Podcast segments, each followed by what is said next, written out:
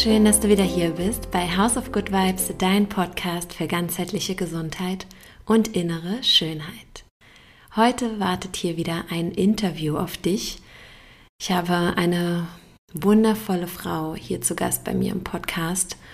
Und ja, das ist tatsächlich die längste Podcast-Episode geworden, die ich bisher hochgeladen habe. Ja, tatsächlich sprechen wir anderthalb Stunden und auch nachdem wir dann fertig waren mit, mit unserem Interview und auch die Aufnahme gestoppt haben, haben wir noch so viel gesprochen und haben irgendwie auch festgestellt, okay, wir hätten jetzt hier wirklich noch Stunden einfach uns unterhalten können, austauschen können. Und Sarah von Chamier ist hier bei mir im Podcast und ist einfach unfassbar stark und strahlt so einen Mut und so viel Kraft aus, denn sie hat jetzt gerade vor kurzem in diesem Sommer die Diagnose Brustkrebs bekommen und wenn man sie sieht, denkt man so, wow, es kann doch nicht sein. So, ne? Sie strahlt einfach so und sie hat so viel Lebenspower und Energie und das ist auch so wunderschön, dass sie auch mit dieser Message rausgeht. Ja, sie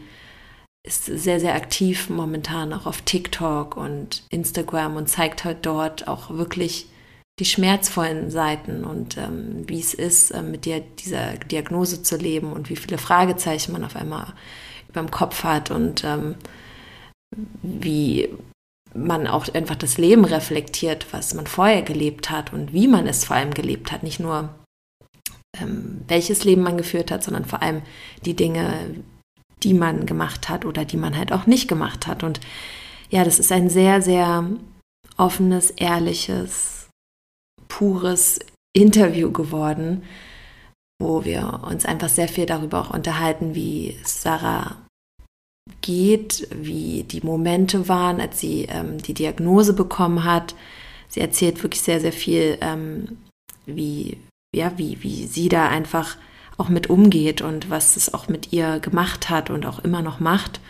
Und natürlich sprechen wir auch ganz viel über die Themen Ernährung und Mindset und Lebensstil und was sie angepasst hat oder verändert hat, nachdem ähm, sie die Diagnose bekommen hat und was ihr auch bewusst ist, was vielleicht vorher nicht ganz so ideal gelaufen ist. Ja, und sie hat auch sehr, sehr viele Fragen ähm, tatsächlich über TikTok und Instagram bekommen, dadurch, dass sie da jetzt auch eine ähm, größere Reichweite aufgebaut haben, hat. Und ähm, auf diese Fragen gehen wir auch in diesem Interview ein. Also Genau. Lehn dich zurück. Ähm, es ist äh, natürlich eine Weile, die wir hier sprechen, aber jede Minute einfach so unglaublich wertvoll und ich hoffe, dass es dich erreicht, ob du nun gesund bist oder auch vielleicht mit einem Thema zu tun hast, was gerade challenging für dich ist, hoffe ich einfach, dass dieses Interview dir ganz, ganz viel Mut, Kraft und positive Energie gibt. Vom Herzen alles Gute für dich und jetzt ganz, ganz viel Freude bei dem Interview mit Sarah.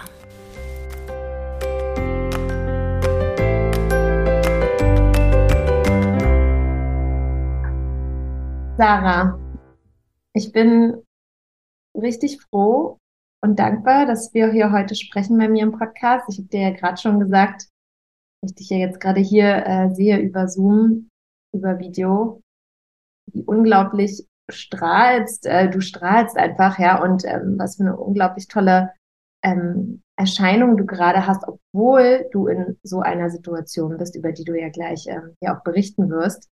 Also vielen, vielen Dank erstmal, dass du heute da bist, dass du hier bist, auch um über deine Situation zu sprechen und anderen damit Mut zu machen. Und bevor ich jetzt viel äh, sage, wie wir uns kennengelernt haben, vielleicht erzählst du ganz kurz, äh, wer ist Sarah? Ja, gerne. Das mache ich gern. Ähm, also ich, ja, wir sind ja heute hier zusammengekommen eben ähm, wegen der ja, schlechten Diagnose Brustkrebs. Ähm, trotzdem hat das für mich, oder ich erzähle erstmal ein bisschen was von mir. Also ähm, ich bin 38 und ich habe im August eine Brustkrebsdiagnose bekommen mit einem hormonellen Mammakarzinom, ähm, mit einer sehr, sehr also hohen Wachstumsrate ähm, und bin jetzt aktuell gerade in der Chemotherapie Und ich bin Schauspielerin, ich bin Autorin, äh, Künstlerin würde ich mich vielleicht auch nennen. Äh, ich habe immer früher gesagt, ich bin so kreative, eierlegende Wollmilchsau. Aber grundsätzlich interessiere ich mich eigentlich immer für alle möglichen Bereiche, inklusive auch Ernährung, weswegen ich auch tatsächlich auf deinen Kanal so ähm, aufmerksam geworden bin. Also natürlich hat mich meine Schwester auch so ein bisschen dahin gebracht. Ähm, und jetzt während meiner Diagnose habe ich mich eben immer mehr auch mit diesem Thema auseinandergesetzt und direkt von Anfang an eigentlich auch gedacht, das ist das Einzige, wo ich selbstbestimmt etwas tun und verändern kann, weil ich habe mich schon sehr verloren gefühlt, einfach am Anfang dieser Diagnose. Mir ging es gar nicht gut. Ich habe unendlich viel geweint. Ich habe auch Angst auch gehabt, weil ich überhaupt nicht wusste, was auf mich zukommt. Und es gibt auch heute immer noch Momente, wo ich wirklich denke, okay, jetzt muss ich erstmal richtig durchatmen. Und so positiv versuchen, mich irgendwie ja darauf einzustimmen. Das funktioniert nicht immer. Es gibt immer Momente, die sind einfach, also das muss man einfach mal so sagen, die sind immer scheiße. Die sind einfach nicht geil. Ähm, und ich komme auch immer, also ich sag mal so, jetzt gerade aktuell, ich habe wirklich eine glaube ich, unendlich viel Glück, auch was die Nebenwirkungen angeht. Vielleicht auch deshalb, weil ich Dinge umgestellt habe. Ich hoffe es, dass es einfach daran liegt und dann sich komplett durchzieht durch die ganze Chemotherapie, weil dann habe ich wirklich eine gute Woche und eine nicht so gute. Und ich finde, damit kann man ganz gut leben. Und dann kann man auch die nicht so guten Wochen ja überstehen, sage ich jetzt mal. Mhm. Wie war das denn für dich Du hast mir ja schon mal in unserem Telefonat erzählt, ähm, den Moment, wie du das festgestellt hast. Vielleicht ähm, erzählst du auch noch mal da so ein bisschen rüber. Ähm, wie war dein Leben davor? Ne? Wie, so, wie sah dein, dein Tag so aus? Und an dem Tag, wo du dann den, diese, ja, einfach äh, diese Wölbung auch festgestellt hast oder diese wirklich harte Stelle an deiner Brust, was, was ging da in deinem Kopf vor und wie hat sich das dann auch verändert? Ja, ich habe vorher ja sehr, sehr viel gearbeitet. Also ich kann, könnte nicht mehr sagen, wie viele Stunden, weil ich habe eigentlich von morgens bis nachts immer irgendwie gearbeitet. Ich habe entweder Castings gemacht, ich habe geschrieben, ich war an Filmsets, habe Kollegen unterstützt, ähm, habe selber gespielt. Also ich war irgendwie immer auch erreichbar, weil man natürlich auch in diesem Job als Schauspielerin ja erreichbar sein muss, falls der nächste Caster anruft und sagt, okay, äh, ich habe jetzt eine Rolle für dich. Also zumindest war das immer mein Gefühl, dass ich das machen muss. Und mein Leben war schon sehr stark auf der Überholspur, würde ich denken. Also weil ich einfach immer wieder versucht habe, noch mehr zu machen und noch mehr und noch mehr und noch mehr. Und dann kam dieser Tag, also es ging eigentlich auch gerade im Schauspiel so richtig, also viel mehr los, dass ich wirklich auch mehr Rollen noch gespielt habe, es ging jetzt auch beim Schreiben äh, los, dass ich halt auch ähm, als Co-Autorin bei einem Drehbuch mit, also jetzt gerade auch mitschreibe. Und dann kam ich aus der Dusche und habe das halt so gespürt. Es war wie so ein kleiner Knubbel, wie so ein kleiner Ball irgendwie mhm. in meiner Brust. Unbewusst, würde ich fast sagen. Ich habe es nicht mehr direkt abgetastet. Es war aber so hart, dass es mir dann eben auch aufgefallen ist. Und dann habe ich erstmal gedacht, es wird eine Zyste sein es wird nichts Schlimmes sein. Und hat, es hat mich aber die ganze Zeit beschäftigt, weil ich es ja immer wieder gespürt habe und auch dachte, hm, es ist schon sehr hart und es kommt mir irgendwie komisch vor. Und dann habe ich mit meiner Mutter und meiner Schwester drüber gesprochen und die haben auch gesagt, nee, also lass es unbedingt abklären und habe dann einen Termin bei meiner Frauenärztin gemacht. Habe das auch gesagt, dass ich halt es abklären lassen möchte, dass es sehr groß ist und dann musste ich erst mal anderthalb Wochen auf diesen Termin warten. Oh was ich schon ziemlich lang fand. Total. Wann war das denn? Wann, wann ist das ungefähr? In welchem Zeitraum war das? Das war im Ende Juni hm. ungefähr. Und im Juli hatte ich dann diesen Termin und dann habe ich, äh, ja, hat sie halt ein, auch abgetastet, hat einen Ultraschall gemacht und in ihrem Blick habe ich auch schon gesehen, okay, eine Zyste ist es nicht. Mhm. Und sie meint, na, ich gucke mir auch gleich nochmal die Lymphknoten an, hat sich die dann auch noch angeschaut und meinte, ja, sie will auf Nummer sicher gehen. Es wird bestimmt nichts Schlimmes sein, aber wir lassen das lieber biopsieren. Es sollte eine Biopsie durchgeführt werden, einfach damit klar ist, es ist ein Fibrom. Und dann habe ich das auch gemacht, habe sie aber noch gefragt und meint, okay, ob ich Zeit habe. Also, ob, weil ich hatte noch einen Urlaub gebucht. Äh, und sie meinte, ja, gar kein Problem.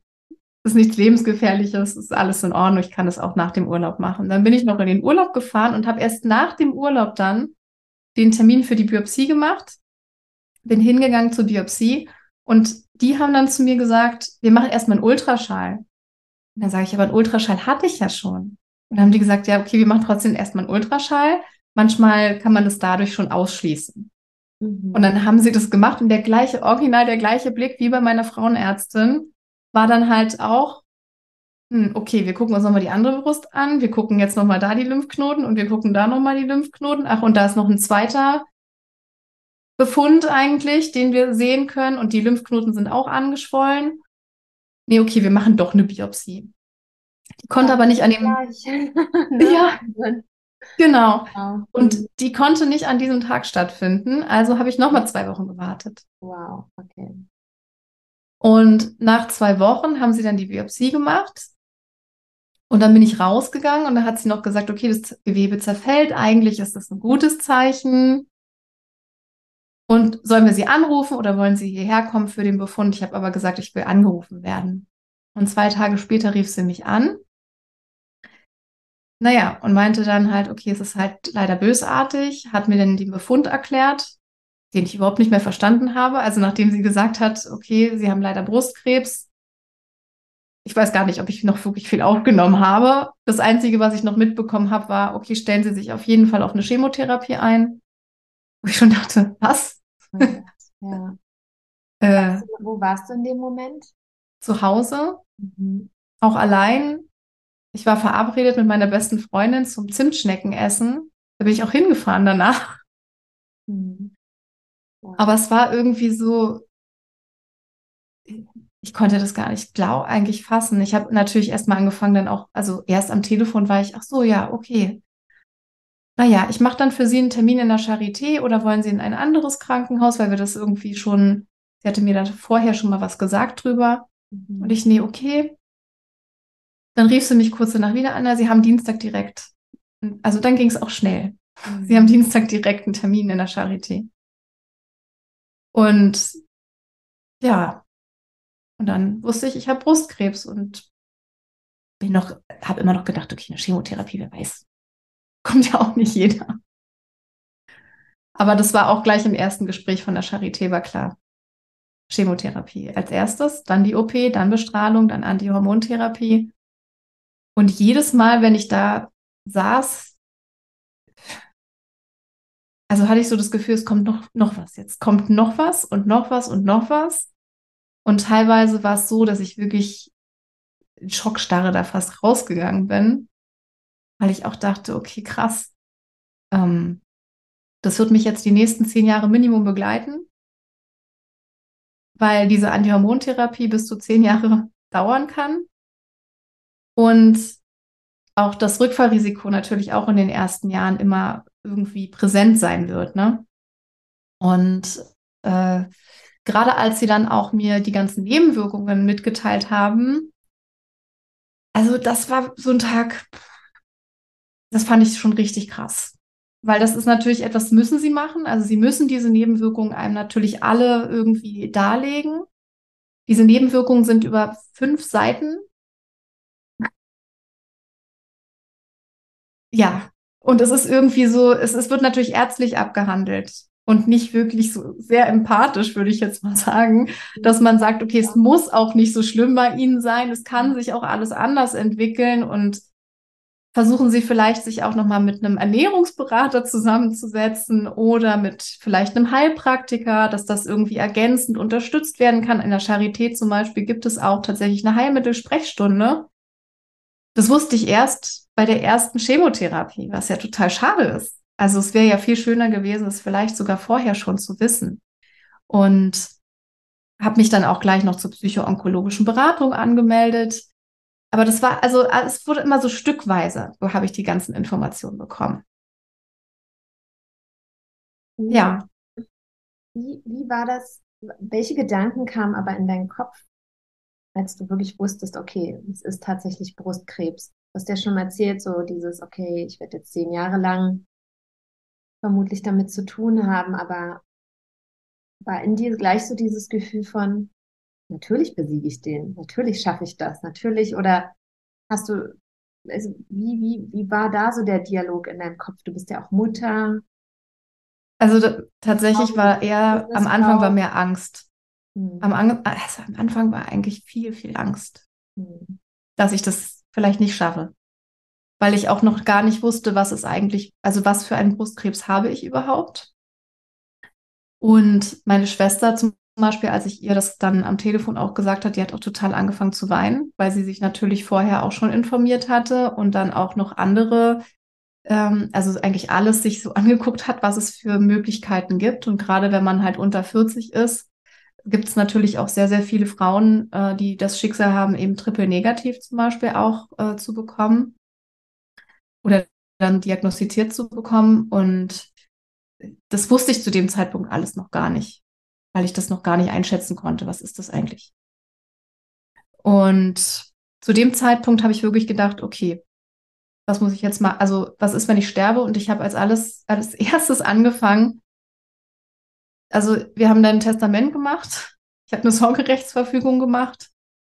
Äh, ich habe eine, wie nennt sich das, eine, ähm, eine auch Vollmacht gegeben, also wenn ich irgendwas nicht mehr entscheiden kann, ähm, weil ich einfach dachte, okay, das, wollte ich schon immer eigentlich mal machen, mhm. als ich schon gesund war, habe ich aber nie gemacht. Und in dem Moment wusste ich, okay, jetzt ist der Zeitpunkt gekommen, ich mache das sofort. Ich schiebe das jetzt auch nicht mehr auf. Ich mache es jetzt.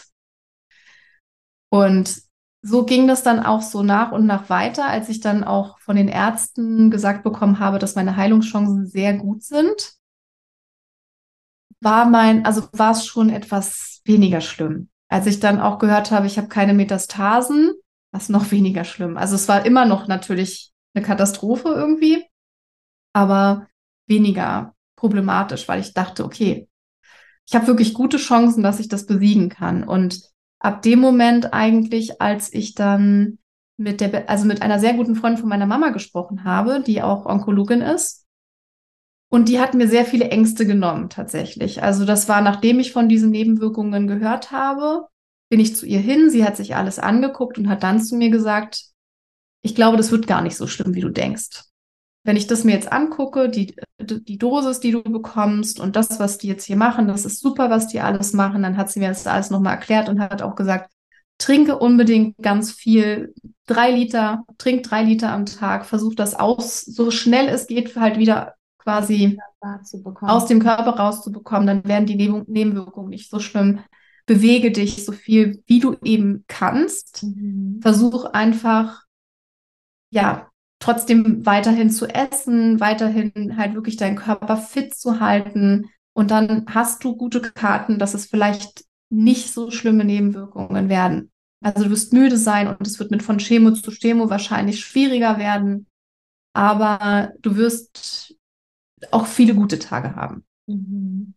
Und danach bin ich rausgegangen und habe gesagt, okay, jetzt habe ich das von ihr auch nochmal so bestätigt mhm. bekommen. Und da war für mich klar, okay, jetzt will ich so gut es geht, so viele wie möglich gute Tage. Und Der Fokus geht auf die guten Tage, ja. Genau. Und habe dann einfach gar nicht mehr so viel über die schlechten Tage nachgedacht, weil ich dachte, okay, die kommen eh darüber denke ich jetzt nicht mehr so viel nach. Ich denke über die guten Tage nach. Und ich denke in den schlechten Tagen darüber nach, wie ich mir gute Tage mache. Mega schön, ey, das ist so wertvoll, dass du das sagst, weil es gibt auch diese, diese Anekdote, dass man so zwei Wölfe hat. Ne? Und es ist sozusagen die Frage, welchen füttert man davon, ja? Den mit den negativen Gedanken oder der, der positiv gestimmt ist, ja? Ja. Also, ja, und ich habe den immer, immer dem positiv gestimmten eigentlich tatsächlich die ganze Energie gegeben. Selbst in den Zeiten, wo es mir nicht gut geht, gehe ich genau nur in diese Richtung, weil ich weiß, dass dann wahrscheinlich die guten Tage überwiegen werden und ich die schlechten ertragen, viel besser ertragen kann, weil ich weiß, dass es jetzt bald wieder bergauf geht.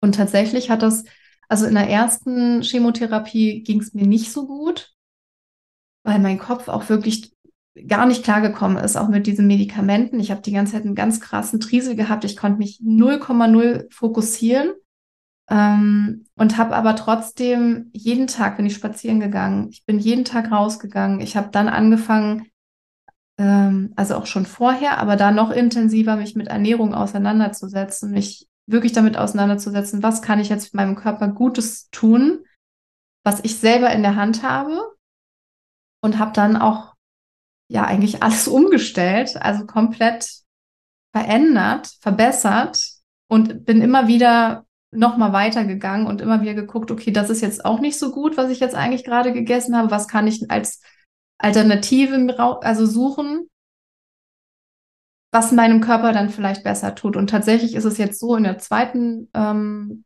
Chemotherapie war es so, dass ich, also dass es sowohl am Anfang viel besser gewesen ist, dass es mir da viel besser ging. Ich habe auch gleich mehr Wasser getrunken während der Chemotherapie. Habe ich einfach schon mal bestimmt einen halben Liter während der Therapie mehr getrunken.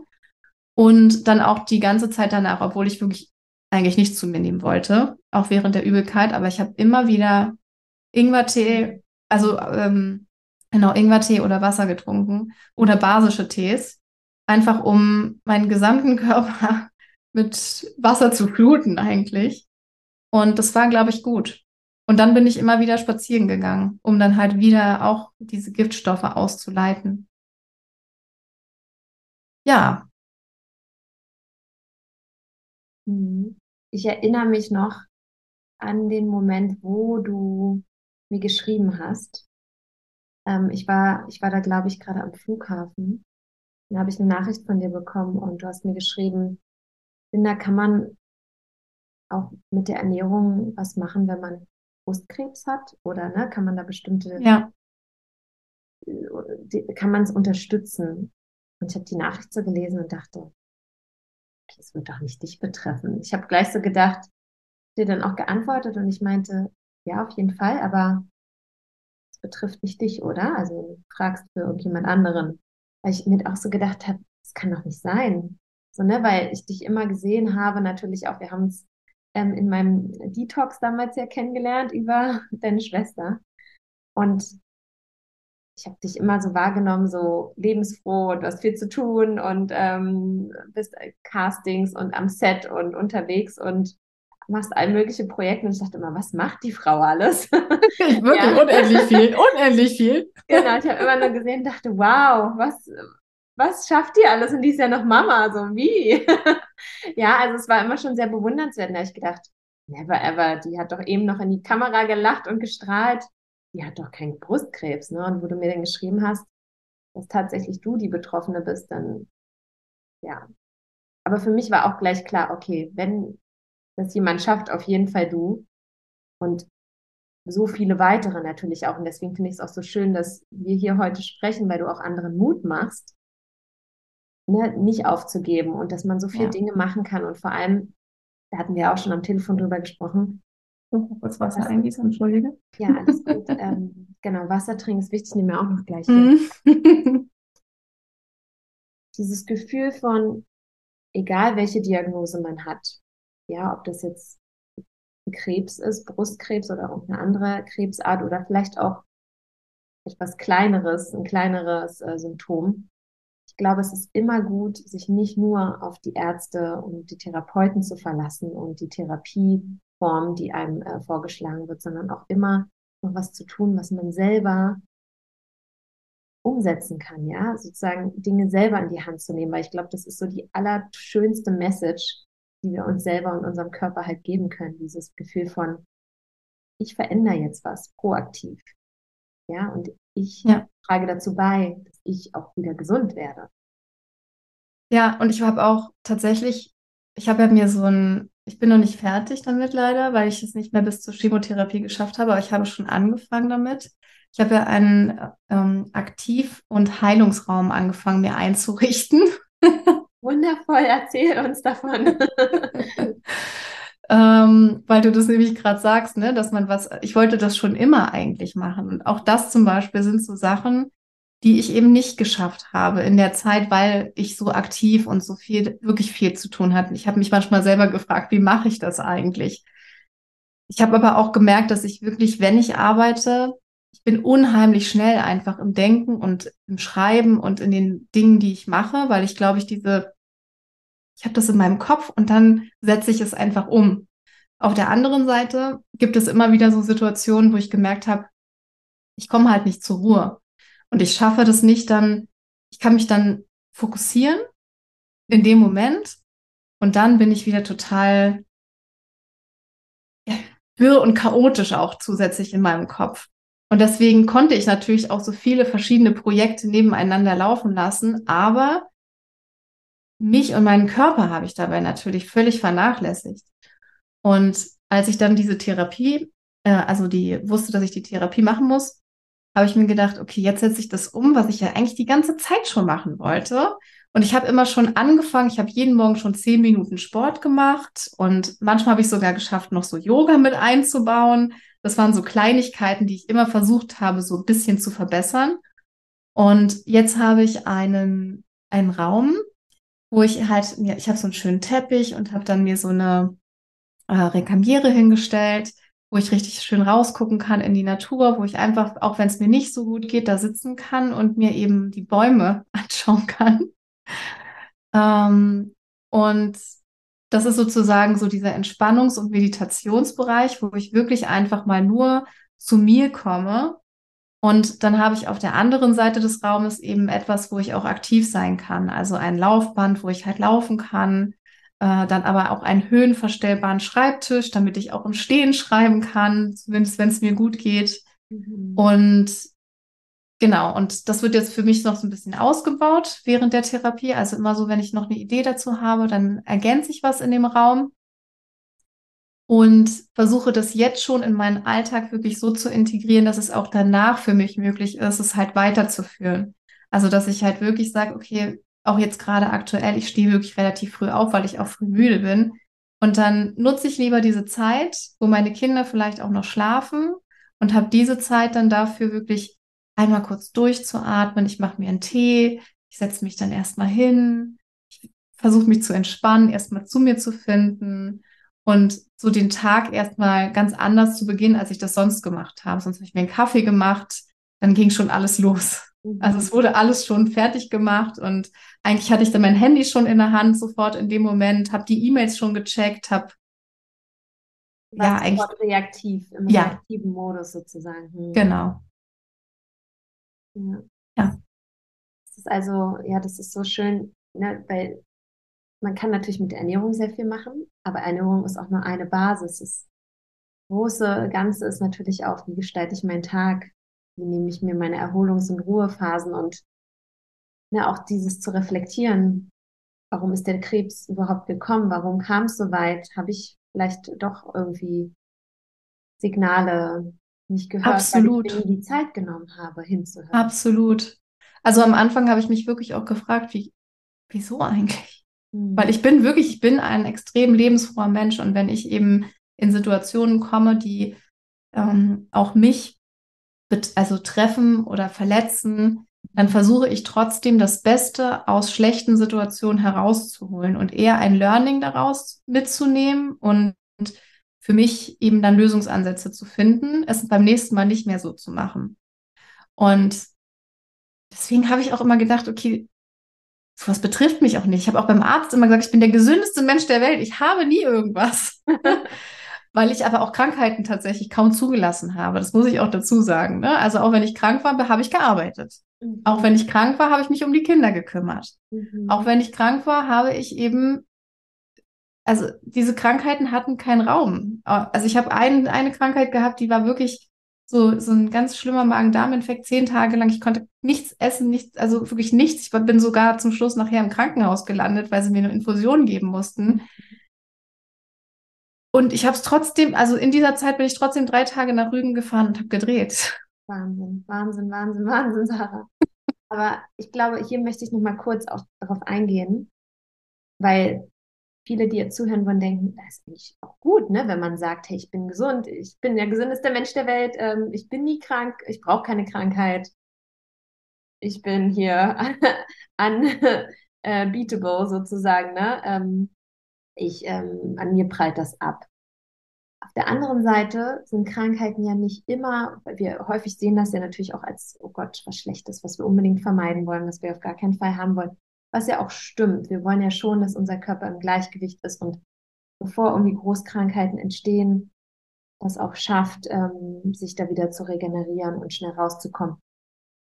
Aber Krankheiten sind ja auch manchmal eine Art und Weise, dass der Körper kommuniziert, wenn doch ein bisschen was zu viel geworden ist oder auch mal äh, hier an der einen Stelle zu entgiften, ne? auch vor allem so Erkältungen und Schnupfen, was man natürlich jetzt oder auch Magen-Darm-Infekte, ne? Ähm, hat auch wirklich manchmal so eine reinigende, äh, entgiftende Wirkung, auch von Dingen, die vielleicht in den Tagen davor, Wochen davor uns nicht gut getan haben und ne, die dann der Körper auch irgendwie loslassen will. Deswegen ist dieses Unterdrücken von Krankheiten natürlich nicht der gute Weg, weil das staut sich dann wie in so einem Vulkan irgendwie innen auf und muss dann irgendwann explodieren an einer anderen Stelle ne, und raus. Absolut. Und ich habe das für mich auch, also jetzt erst, leider, muss ich auch dazu sagen, ich hätte es schon viel früher anders machen sollen. Ich mhm. glaube, der Körper sagt einem auch, jetzt ist die Ruhe gerade angebracht. Also du musst dich jetzt einfach auch mal auf dich konzentrieren. Aber ich glaube auch, dass es eben nicht nur eben in solchen Momenten wie Krankheit ist, sondern dass es eben auch wichtig ist, es dauerhaft eigentlich in ja. das Leben zu integrieren und dauerhaft immer wieder zu gucken, okay, wo bleib ich eigentlich? Also wo bin ich und wo schaffe ich mir auch den Raum, ohne jetzt mal gleich an Arbeit zu denken und ohne ähm, Social Media zu machen oder zu drehen oder ähm, mich mit jemandem zu treffen, vielleicht sogar auch, sondern einfach wirklich mal zu mir zu kommen und zu mir zu finden, das Ganze ja achtsamer zu betrachten auch. Also meinen ganzen Alltag auch achtsamer zu betrachten. Und das Witzige ist auch, dass ich meine Bachelorarbeit über Achtsamkeit geschrieben habe. Aha. Die solltest du mal wieder rausgraben. Ja. ja. Genau, weil ich das tatsächlich, dieses Thema schon immer total spannend finde, ne? Und schon immer auch gedacht habe, okay, das, auch als ich es geschrieben habe, habe ich immer gedacht, ja, das, also, das ist eigentlich völlig klar. so, und dann ist es mir verloren gegangen, ne? Ja, und das ist, vielleicht ist auch diese Krankheit einfach ein Reminder, und deswegen ist es wahrscheinlich auch wirklich damit Frieden zu schließen, auch wenn andere Frauen jetzt zuhören und was ähnliches haben, egal welche Krankheit, egal welches Symptom. Ich glaube wirklich damit irgendwie Frieden zu schließen und zu sagen, okay, ich nehme dich an, du bist da, bringst mir hier eine, eine Message mit. Ja, es wird mir, es, es steht was dahinter, an was ich mich wieder erinnern darf. Und, ähm, oder was vielleicht verloren gegangen ist, ja, auf dem Weg in dem Alltagsstress, und ähm, das einfach so auch zu betrachten und dann daraus auch zu transformieren, ja. ja. Ich glaube, es ist auch so, dass sowieso das gesamte Leben mit so einer Diagnose sich ja vollständig verändert. Mhm. Also ab diesem Moment und für immer, würde ich jetzt mal sagen. Äh, ich habe hoffentlich das Glück, dass ich nie wieder in diese Situation komme und dass es jetzt eben diese Zeit dauert und ich dann aber gesund rausgehe und ich hoffe auf wenige Nebenwirkungen während der Antihormontherapie. Ich werde unendlich viel dafür tun, dass das eben so ist, dass ich meinen Körper oder dass ich mich in meinem Körper wohlfühle und dass mein Körper eben auch gesund bleibt.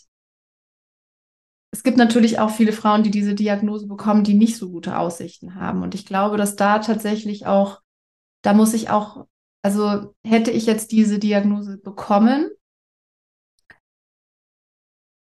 ich glaube, da muss man sehr lange an sich arbeiten, um wirklich sehr viel positiv in diese Richtung zu gucken. Und es gibt Gott sei Dank ganz, ganz, ganz, ganz viele positive Beispiele. Wir haben Gott sei Dank auch mittlerweile eine Zeit erreicht, wo also vor allen Dingen Brustkrebs ja sehr, sehr gut untersucht und wissenschaftlich auch äh, schon eher heilbar ist als viele andere Krebsarten.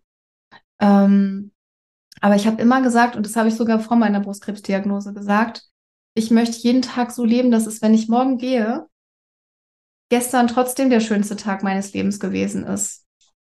Und ich möchte so viel es geht möglichst lachen, weil genau das ist es im Endeffekt in meinem Leben, was mich ja glücklich macht. Und wenn ich glücklich bin, egal welcher Tag es ist, dann ist es nicht so relevant, ob es morgen der Tag kommt oder in 50 Jahren, weil wenn ich dann weg bin, dann weiß ich sowieso nicht mehr.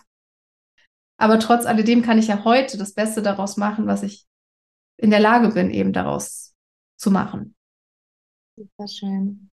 Super schöne Einstellung und ach Sarah, ich, also ich, ich finde, das ist auch so, so, so emotional, weil du einfach so, so eine Kraft und Mut ähm, einfach ausstrahlst. Ja, es ist wirklich total, total wunderschön.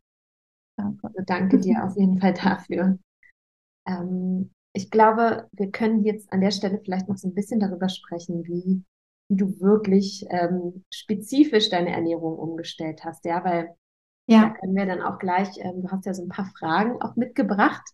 Äh, du bist ja mhm. momentan mhm. sehr aktiv auch, ähm, ne, so wie, wie du es auch fühlst, ähm, auf Instagram und TikTok ne, auch sehr in deiner authentischen Story. Und ähm, da ja. hast du natürlich viele Fragen und die hast du mir auch ähm, vorab mal geschickt. Wie, genau, wie, wie ernährst du dich jetzt gerade? Du hast schon so ein bisschen erzählt mit dem Wasser, auch dass du die basischen Tees trinkst, was ich ja super finde. ja. Also ich versuche tatsächlich, mich sehr basenreich zu ernähren. Also so, dass ich halt ähm, gucke, dass ich immer ein gutes Aus, also immer, ja, meinen Körper sehr basisch halte einfach. Mhm. Äh, sehr pflanzenbasiert. Ich weiß gar nicht, ob ich überhaupt Fleisch gegessen habe in der ganzen Zeit. Ich doch einmal habe ich Kochschinken gegessen. Das ging nicht anders. Ich musste. aber ansonsten. Okay. Nein, aber ansonsten eigentlich äh, wirklich komplett pflanzenbasiert. Und ich habe ähm, also vorher ja schon sehr auf Gluten verzichtet, jetzt nicht komplett. Das ist jetzt anders. Also ich verzichte komplett auf Zucker, auf Gluten. Ich trinke viel, viel mehr, als ich es die Jahre zuvor jemals getan habe. Mhm.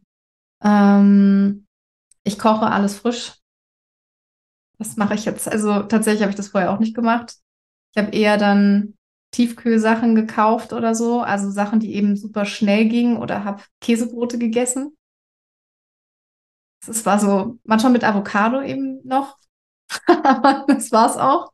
Ja, einfach was so äh, schnell ging, was reingepasst genau. hat in deinen, vollen Alltag sozusagen. Genau. Auch ich bestelle auch nichts mehr. Also vorher habe ich auch eher mal irgendwas bestellt. Das kommt jetzt für mich überhaupt nicht mehr in Frage, weil ich dadurch, dass ich mich natürlich jetzt damit so auseinandersetze und auch mittlerweile mitbekomme, okay, was da überhaupt auch für Inhaltsstoffe drin sind, selbst wenn ich halt eben im Biomarkt Sachen kaufe, selbst da muss ich ja gucken, okay, was ist da drin und ist es nachher tatsächlich basisch überhaupt oder ist es überhaupt möglich, also oder sind da vielleicht doch irgendwelche Ersatzzucker drin oder so? Ähm, deswegen tatsächlich mache ich auch viel Brotaufstriche einfach alleine, also selbst jetzt aus Obst und Gemüse und Nüssen, und ja, ich mache eigentlich alles selbst. Tatsächlich. Ich glaube, dass es auch im Alltag schwieriger werden wird. Aber ich habe mir schon so Meal Preps geholt. Also ich habe jetzt schon angefangen, mir so, ähm, ja, also dass ich halt wirklich alles zusammenstellen kann, was ich auch mitnehmen kann. So dass ich zumindest schon mal den Gedanken auch an den Alltag immer schon so ein bisschen mit einbaue. Mhm. Also so ein bisschen wie so eine Bento-Box mit so kleinen Fächern. Ja, so. Genau, mit so kleinen Fächern. Genau, sowas habe ich. Und dann habe ich so äh, für meine Suppen habe ich halt kleine Suppenschüsseln mir jetzt geholt, die ich einfrieren kann. Ähm, also ich friere eigentlich alles ein. Auch das Obst friere ich ein und mache dann daraus Eis oder sowas. Also ich esse auch sowas überhaupt nicht mehr wie vorher. Ne? Also dass ich irgendwo an einer Eistheke anhalte und mir ein Eis einfach so mitnehme, sondern ich mache das Eis zu Hause. Mhm. Und ich habe jeden Morgen einen grünen Saft und einen Karottensaft, den ich trinke. Mega. ja, ja. Ja, ist auch gut. Da hast du ja auch noch ein paar Rezepte, ne? ja, genau, genau. Und vor allen Dingen das Schöne ist, dass ich damit auch gleichzeitig Flüssigkeit zu mir nehme, was ich total gut finde. Und natürlich auch direkt am Anfang des Tages für mich jetzt dadurch so ein bisschen den Kaffee ersetzt habe. Und dann eher diesen Saft eben trinke und dann mir noch einen Tee dazu mache und dann weiß ich immer schon, okay, jetzt habe ich schon, schon ziemlich viel Flüssigkeit zu mir genommen am frühen Morgen, was ich zum Beispiel früher immer über Kaffee dann eher aufgefüllt habe. Ja. Und ich finde, gerade so eine, so eine gesunde Morgenroutine zu haben, ist natürlich auch dann schon so wertvoll, weil morgens ist der Körper extrem auf Entgiftung. ähm, programmiert. Ja, das ist so die Hochentgiftungsphase. Auch in der Nacht natürlich, ne? Und dann morgens ist es aber sozusagen, okay, alles kann losgelassen werden. Und wenn du da dann vor allem so Basis startest, ist es ja echt so schön für deinen Körper. Ich merke das auch tatsächlich, dass ich weniger Magen-Darm-Probleme, also in der ersten Woche nicht. Ja. Man muss dazu sagen, also die Therapie ist natürlich wirklich, mhm. also ja, ist schon eine heftige Nummer. Also Übelkeit habe ich wirklich eine Woche lang. Ich habe auch Frauen gehört, die wirklich dauerhaft damit zu tun haben und teilweise auch schlimm mit Erbrechen und sowas. Das ist was, was ich jetzt zum Glück nicht so schlimm habe bisher. Und ich hoffe ja auch weiterhin darauf, dass es so bleibt. Und ja, aber mir hilft es tatsächlich, weil ich dadurch auch das Gefühl habe, dass es meinen Körper zumindest unterstützt. Ich habe das auch, äh, also ich ergänze die Säfte auch meistens entweder mit einem Omega-3-Öl oder ähm, Schwarzkümmelöl, mhm. weil das auch nochmal eben dazu führt, dass ich erstens gut, also ne, mein Omega-3-Gehalt dann schon mal ähm, Intus habe und das, Schwarz, der, ähm, das Schwarzkümmelöl hilft einfach auch nochmal diese Übelkeit zumindest so ein bisschen zu regulieren, habe ich zumindest das Gefühl. Okay, das ist super gut, auch total wertvoll natürlich für die Leute, die jetzt zuhören, ne? Ja. Weil ähm, das ist ja auch eine der Top-Fragen, die du gestellt bekommst, ne? Wie man diese Übelkeit ähm, absolut kann. Ne? Und die Frage habe ich mir natürlich auch angeschaut und gedacht, okay, es ist natürlich super, super, super schwer, diese Art von Übelkeit als, als gesunder Mensch, der noch keine Chemotherapie durchgemacht hat, ne, toi, toi, toi, ähm, das irgendwie so nachzuempfinden. Und ich glaube, da ist es wirklich ganz, ganz wichtig, so seinen Körper einfach zu spüren und so ein bisschen auszuprobieren. Und natürlich aber dann zu sagen, okay, ne, all diese natürlichen, guten Lebensmittel, mit denen probiere ich es in erster Linie, ja, und nicht indem ich dann irgendwie irgendwie ganz viel Zucker esse, was es in dem Moment vielleicht fünf Minuten ähm, übertönt, dieses Gefühl der Übelkeit und dann aber am Ende vielleicht viel, viel schlimmer ist. Ja, und das ist ja ähm, dann oft so der Fall. Und ich glaube, da kann man wahrscheinlich, also das sind so die Dinge, die mir so in den Kopf kamen, ähm, dass tatsächlich auch Ingwer, ähm, der wird auch häufig, wenn Frauen äh, Schwangerschaftsübelkeit haben, was natürlich noch was anderes ist, aber ja, aber es fühlt sich fast so an, tatsächlich. Okay, ne? Und da würde ich sagen, ähm, da hat man immer festgestellt, dass wirklich Ingwer hilft. Relativ konzentriert, ne? Wenn man den dann am besten irgendwie entsaftet oder auch wirklich so fein äh, schneidet und abkocht, dass man wirklich so ein Ingwer-Extrakt hat. Und du hast ja auch gesagt, du trinkst für Ingwerwasser. Ähm, also in den erst, die erste Woche oder vor allen Dingen auch die ersten drei, vier Tage, weil man auch so einen metallischen Geschmack im Mund hat. Mhm ich trinke fast ausschließlich Ingwer. Ja, okay. Ich mache den auch ganz klein. Mhm. Also, und je schärfer das, ich merke das gar nicht tatsächlich, muss ich auch dazu sagen, weil dieser, der Mund ist halt auch so ganz trocken und so ja. ganz, ist ganz unangenehm einfach, auch die ersten Tage. Und da trinke ich unendlich viel Ingwertee. Mhm. weil du das gerade noch mit dem Mund und mit der Trockenheit sagst, also ich finde ja mit dem Schwarzkümmelöl, das finde ich auch total den guten Tipp. Ähm, das hab, kannte ich auch so noch nicht. Ja, also tatsächlich ähm, kenne ich, dass Schwarzkümmel natürlich auch sehr antioxidativ ist, gute Fettsäuren hat. Aber äh, mit der Übelkeit ist natürlich super. Was mir jetzt gerade noch ähm, gerade so im Kopf kommt, wo du sagst, du bist, wenn man diese Trockenheit im Mund hat, dass man vielleicht auch wirklich, wenn das nicht das Gefühl ist, dass man dann denkt, oh Gott, mir wird noch mehr schlecht, dass man das mal probiert mit dem Öl ziehen.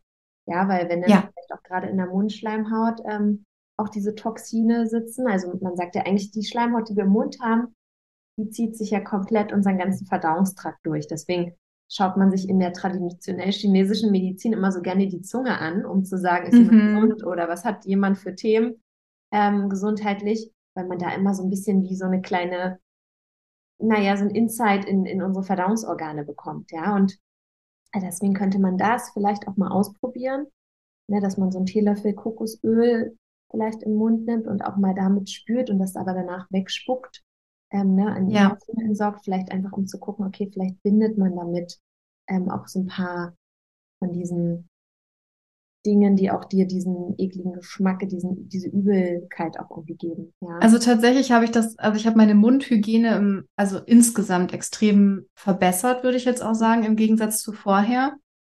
Also nicht nur, dass ich äh, umgestellt habe auf eine elektrische Zahnbürste. Ich habe mir auch so einen ayurvedischen Zungenreiniger geholt. Perfekto. Gerade die ersten Tage ist es wirklich so, dass ich den mehrmals am Tag benutze und die Zunge tatsächlich so einen ganz starken Belag auch hat. Mhm. Also, und dann bin ich den ganzen Tag immer wieder dabei, diesen Zungenreiniger zu nutzen. Öl ziehen, ja, und Öl ziehen mache ich auch.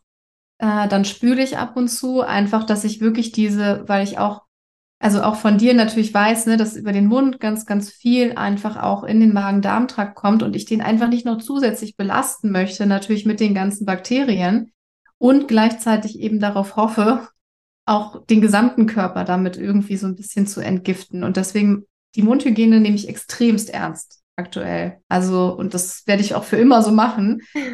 Und bisher ist es auch ganz gut. Also ich habe zwar so leicht trockenes Zahnfleisch an einigen Stellen. Mhm. Das versuche ich jetzt immer noch mal mit einmal zusätzlich Öl ziehen, vielleicht noch ein bisschen mehr in den Griff zu bekommen. Aber ich habe auch das Gefühl, dass das hilft. Also gerade auch die Zunge zu reinigen, diesen Geschmack durch dieses Kupfer, was ich, also mhm. das ist, glaube ich, so ein Kupfer. Ja, das ist so ein Kupfer. Ähm, Uh. uh genau. So genau. Und dadurch habe ich immer das Gefühl, ich nehme damit so ein bisschen diesen metallischen Geschmack tatsächlich weg. Interessant. Ja, total gut. Ja, und ja. ich glaube da auch, das sind so Dinge, die du vorher natürlich schon gehört hast, spätestens auch in meinem Detox mal, ne? Richtig. Aber ja, es ist aber auch, wie gesagt, häufig muss erstmal irgendwas passieren. Dem einen vielleicht eine kleinere, eine kleinere Kleinigkeit hoffentlich, ja, äh, dass man sagt, okay, jetzt geht's los, jetzt nehme ich das irgendwie in, in Angriff. Und so eine Routine sind so schön, weil die wirst du, bin ich mir ganz sicher, also zum Großteil auch, äh, wenn du gesund bist, weiterführen, ja, weil du dann merkst, hey, das tut mir gut und das habe ich jetzt gemacht und warum nicht jetzt weitermachen, ja, und Genau, und du musst ja Routinen auch immer ähm, so ein bisschen etablieren, natürlich. Mhm. Also mir fällt, also am Anfang ist mir viel schwerer gefallen. Mittlerweile fällt es mir viel leichter. Ich vergesse es hier und da immer noch, dann mache ich es halt abends, ne? Oder auch mal mittags. Ähm, aber dadurch, dass ich dann auch immer wieder, ich schieb's nicht mehr auf. Ne? Ja. Also so wie vorher, dass ich sage, ach, na kann ich dann morgen machen. Sondern ich sage, nee, ich habe jetzt gemerkt, ich habe es heute vergessen, dann mache ich es jetzt. Ja. Oh, jetzt ist irgendwie meine Internetverbindung ein bisschen schwach.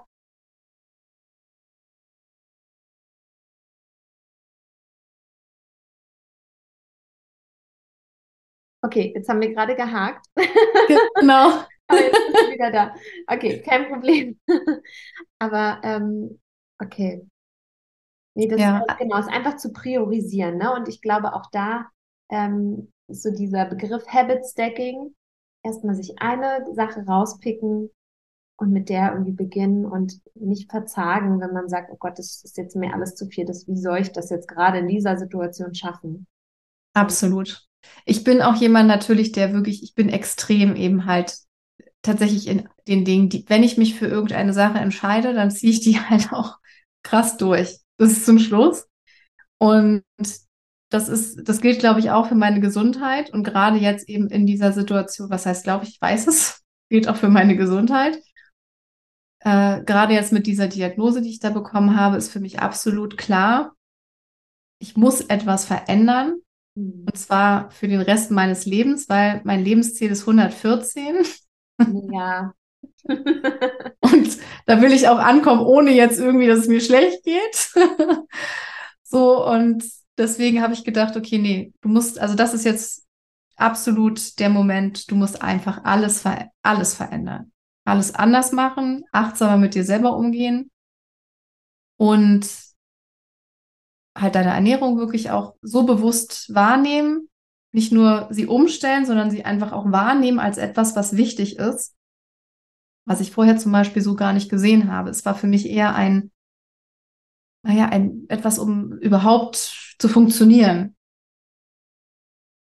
Und ich glaube, das ist halt wirklich das Wichtigste. Und da ist es auch, gerade in so einer Chemotherapie, glaube ich, deswegen ist es gut, dass du es das gesagt hast, etwas zu priorisieren oder halt wirklich sich so kleine Dinge zu nehmen, weil nicht jedem fällt es natürlich so einfach, vielleicht äh, wie mir und auch ich muss natürlich immer jeden Tag mir in den, also meinem Schweinehund in den Arsch treten und sagen, du machst das jetzt aber, du machst es jetzt. Und auch wenn ich keinen Bock habe oder es mir nicht gut geht, gehe ich trotzdem spazieren. Ich glaube aber tatsächlich ist es auch wichtig, wenn du nur mit einer Sache anfängst, kann das ja schon mal diese eine Sache ein Stück weit etwas verändern. Und dann kann man immer noch darauf aufbauen. Das heißt noch lange nicht, dass man jetzt sofort alles komplett, weil diese Situation ist einfach extrem krass. Ja. Und obwohl, obwohl ich auch glaube, dass man sich dadurch auch ein bisschen so fühlt, als, als ob man etwas tun kann mhm. in dieser Zeit. Genau, das ist wieder das, was wir vorhin gesagt haben, ne? dass man nicht hilflos ist, dass man nicht warten muss, dass jemand anderes, der Arzt, einen gesund macht und man sitzt, okay, und ich warte jetzt mal ab, sondern Krankheit ist ja nicht von irgendwoher gekommen. Ja, auf jeden Fall, na klar, es gibt Dinge genetisch, die aber ja, wie wir heute wissen, sehr, sehr, sehr, sehr viel geringer sind, weil Epigenetik, die Art und Weise, wie wir leben, wie wir uns ernähren, ähm, wie wir mit uns umgehen. Ähm, Absolut. Die Umweltbelastung spielt natürlich auch eine Rolle, aber ähm, genau, es ist halt ne, der Krebs oder die, die, die Krankheit kam nicht über Nacht und nicht von ungefähr, auch aus, aufgrund bestimmter Dinge, wie man sein Leben gestaltet hat und da einfach hinzugucken, okay, dann verändere ich jetzt was, um sie auch wieder loszuwerden und wieder ähm, sagen, ähm, sie abzustreifen, ja. Ja. Zu lassen. Ja. Sarah, du hast ja noch ein paar andere Fragen mitgebracht. Willst du ähm, dir die nächste aussuchen, was so kam? Ja, ich muss mal ganz kurz reingucken. Genau, schau mal.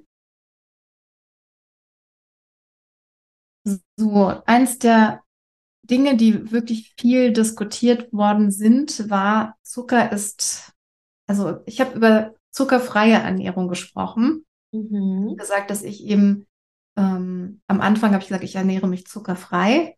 Dann habe ich natürlich viele Kommentare bekommen, ähm, wo halt auch viele Leute gesagt haben, Zucker ist gleich Zucker, spielt überhaupt gar keine Rolle. Du kannst eigentlich alles essen während der äh, Chemotherapie, was natürlich stimmt. Also jeder kann alles essen, aber genau. Ja, ja. Genau, und dann habe ich halt gesagt, okay, also ich habe mich halt verabschiedet von industriellem Zucker. Ne? Also alles, was jetzt Zucker, industriellen Zucker enthält, und das ist in der Regel eben Zucker, wenn Zucker draufsteht auf irgendeinem Produkt, das esse ich eben nicht mehr. Also ich ersetze es eben mit Datteln oder vielleicht mit Früchten in irgendeiner Form. Oder ich habe auch Kokosblütenzucker zum Beispiel mir geholt. Also eher so, ich würde es jetzt mal gesunde Zucker nennen. Mhm. Natürlich haben sich viele gefragt, okay, ist das tatsächlich so? Also ist es wirklich ein gesunder Zucker oder spielt es eigentlich überhaupt gar keine Rolle? Mega gute Frage. Und da sieht man wieder, ne, auch, auch wenn wir jetzt ähm, einfach nur in diese Konversation gehen, die dann bei TikTok oder bei Instagram äh, unter deinem Post oder unter deinem Video kam, dass natürlich viele, es ist auch für viele dann natürlich immer so ein bisschen dieser Spiegel, der einem vorgehalten wird. Okay, die schafft das jetzt. Oh Gott, nee, eigentlich habe gehört, Zucker ist gleich Zucker. Also ich bleib da und mach weiter so, weil es ist alles, ich kann eigentlich alles essen und ähm, macht gar keinen Unterschied. Ne? Und das ist natürlich auch immer, ich bin mir ganz sicher, also wenn ich mir von was ähm, überzeugt bin und das, deswegen bin ich natürlich auch Ernährungsberaterin und in diesen ganzen Themen auch unterwegs ist, ähm, dass wir mit unserer Ernährung uns auch heilen können, ja. Und da muss ich aber auch gleich einwerfen.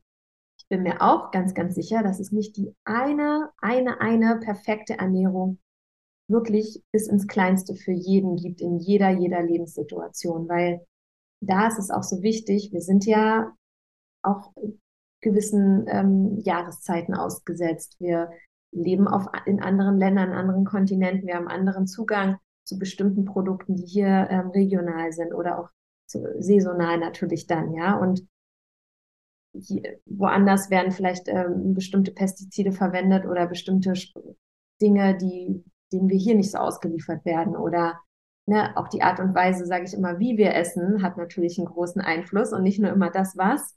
Ähm, deswegen ist es so ein, ein Riesenthema.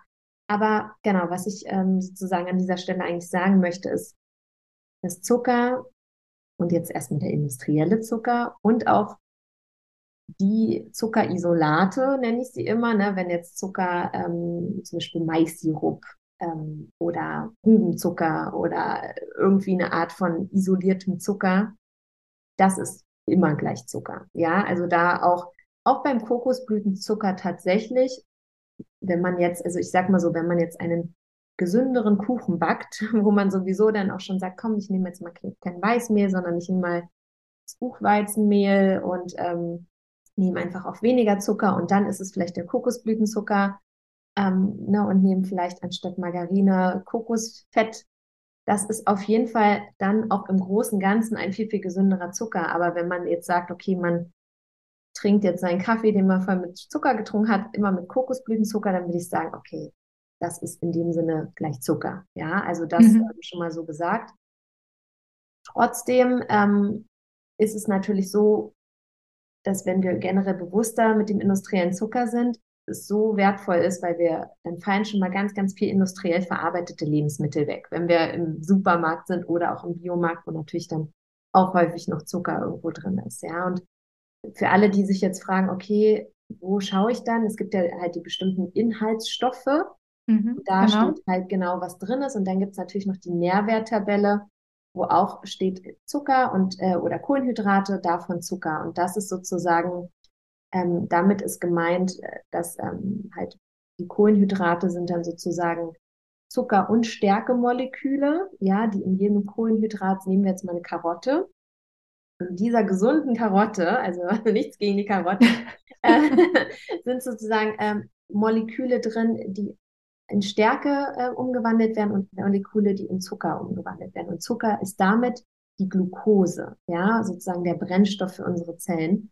Und der ist aber auch wieder ganz, ganz anders. Und da ist auch wichtig, wenn man in diese Nährwerttabellen guckt, mal zu schauen, okay, wie hoch ist der Ballaststoffanteil? Wenn der im prozentualen Verhältnis auch recht hoch ist und nicht irgendwie bei 0,1, sondern auch wenn man so ein bisschen dieses ja, so dieses Verhältnis anguckt, ne, vielleicht, ähm, wenn man irgendwie so durch fünf teilt, ähm, die Kohlenhydrate und davon ist dann irgendwie ein Fünftel Ballaststoffe, dann ist es schon ein sehr, sehr gutes Produkt. Erstmal, ähm, was, was halt auch wirklich so diese Faserstoffe, Ballaststoffe angeht. Und dann kann man sich, es ist immer schwer, das so super ähm, jetzt äh, über einen Kamm zu scheren, aber dann kann man schon immer sagen, okay, es ist eher so in einem natürlichen Verbund.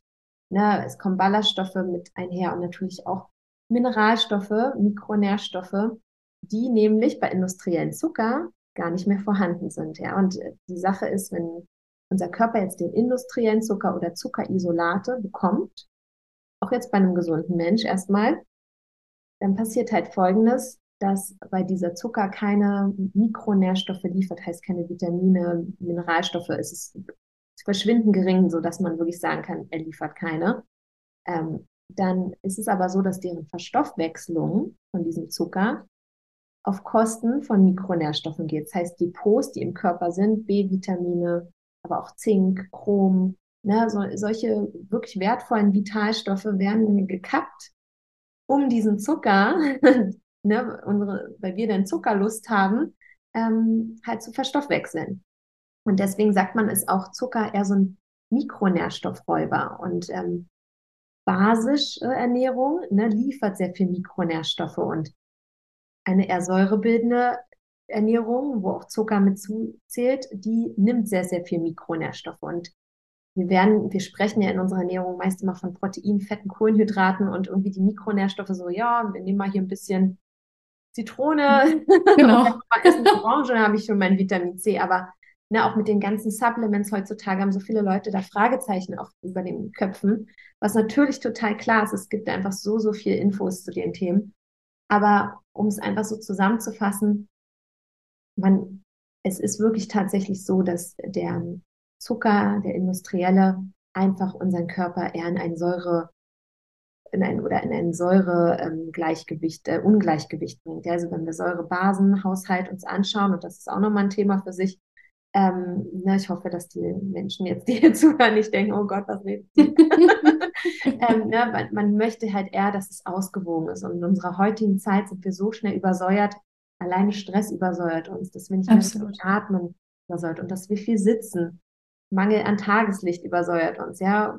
Auch emotionale ähm, Themen, ne, Ängste und so weiter. Das alles übersäuert uns schon. Und wenn unsere Ernährung uns auch noch so viel übersäuert, dann ist das halt einfach wirklich, ähm, sagt man, eher die Chance, ähm, dass Krankheiten Überhand gewinnen können, ja. Und ähm, deswegen ist es so wichtig, mit der Ernährung da entgegenzusteuern.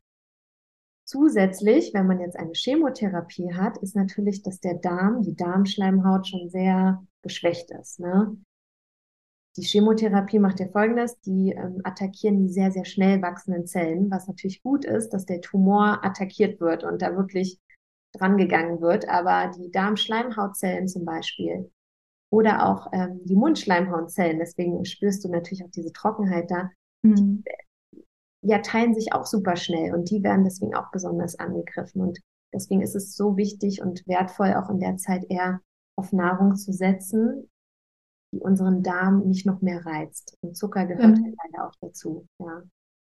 Also Zucker meiden und zumindest probieren, ne, wenn es dann mal, so wie du auch den, mal den Kochschinken gegessen hast, dann nicht zu sagen, oh Gott, ich bin furchtbar, ich schaffe das sowieso alles nicht, sondern einfach dann liebevoll und lieb mit sich zu sein und zu sagen, hey, I try better again the next time. Genau, genau. Also und ich finde tatsächlich, das ist auch gar nicht so schwierig. Also gerade wenn, ich bin jetzt sowieso natürlich auch zu Hause, aber ich glaube, das kann man auch ganz gut, auch gerade mit den Kindern, denen macht das total Spaß. Also meine Tochter hat dann äh, Bananenbrot gebacken und äh, die finden das total toll jetzt irgendwie, dass sie da so mitmachen können. Und wir bauen das dann einfach so in den Alltag mit ein. Und dann werden abends halt oder kurz vor, also kurz bevor ähm, es ins Bett geht, so eine Stunde, anderthalb vorher, dann machen wir die ganzen Rezepte fertig und dann werden die noch in den Ofen geschoben und morgens haben die das dann, können sie es dann auch mitnehmen in die Kita oder äh, zur Schule. Und tatsächlich, ich glaube, ich habe es mir immer viel schwieriger vorgestellt. Ich habe mal so, so, ein Buch gelesen über Ikigai, heißt es so?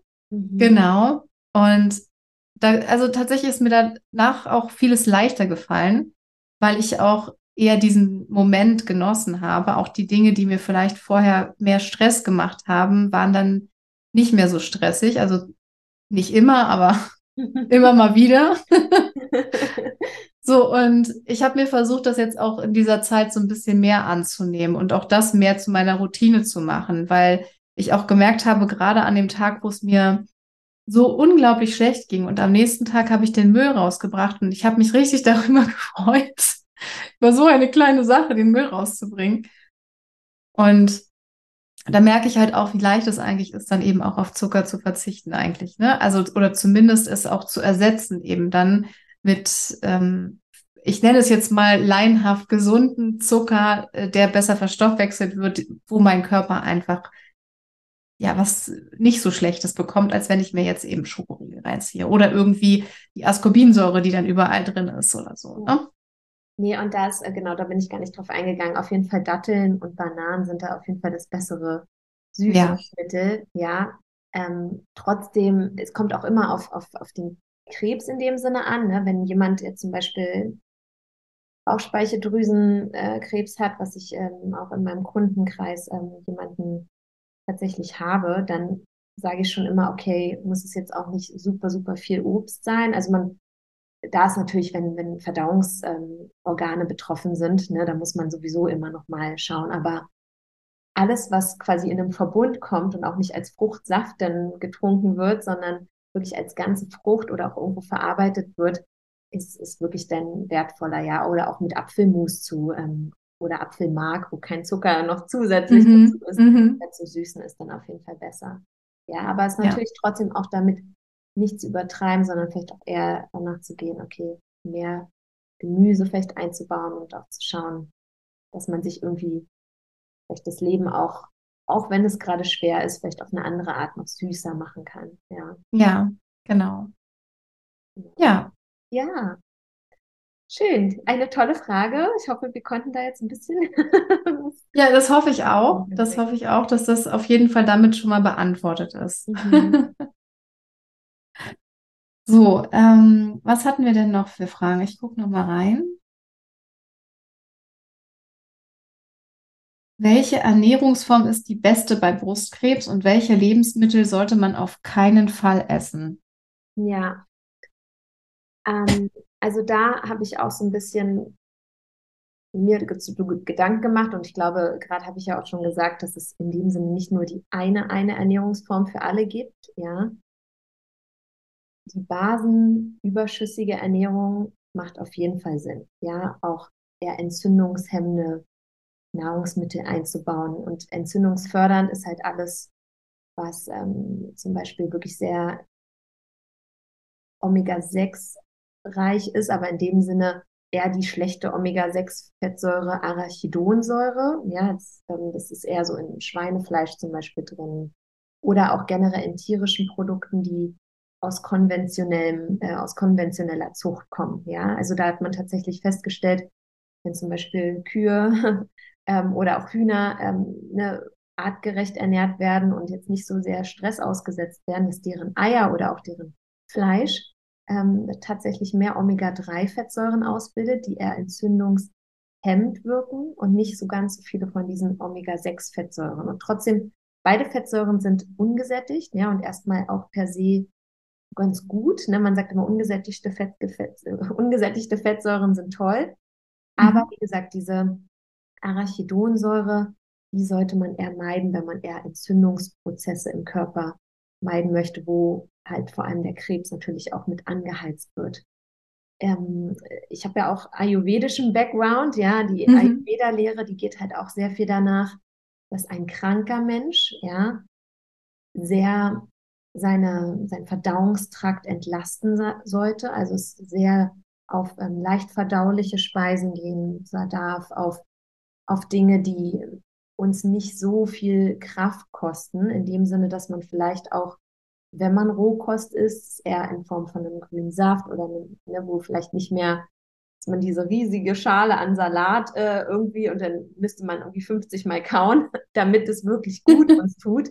Ja, weil wenn man ja nur noch Rohkost knabbert, aber irgendwie unser Verdauungstrakt kommt nicht hinterher und es sitzt in unserem Darm und gärt und beschwert uns eher und wir haben vorher auch fast nie Rohkost gegessen und wir merken, boah, es sitzt wie ein Stein in unserem Bauch, dann kann das, ist das in dem Sinne auch nicht gut für uns, sondern beschwert uns eher, ja. Und deswegen ähm, kann es wirklich für manche gut sein, mehr auf, auf Eintöpfe, Suppen, Currys auch zu gehen, die dann halt äh, gedünstetes, ähm, gekochtes Gemüse enthalten, noch mit frischen Kräutern äh, getoppt werden. Ja, also ich sag auch immer so, wenn man irgendwie dann ein bisschen was Rohes einbauen will, dadurch, dass natürlich da sehr viel Vitamin C auch drin ist, dann eher immer frische Kräuter noch nehmen oder so ein bisschen Zitronensaft irgendwie drüber träufeln.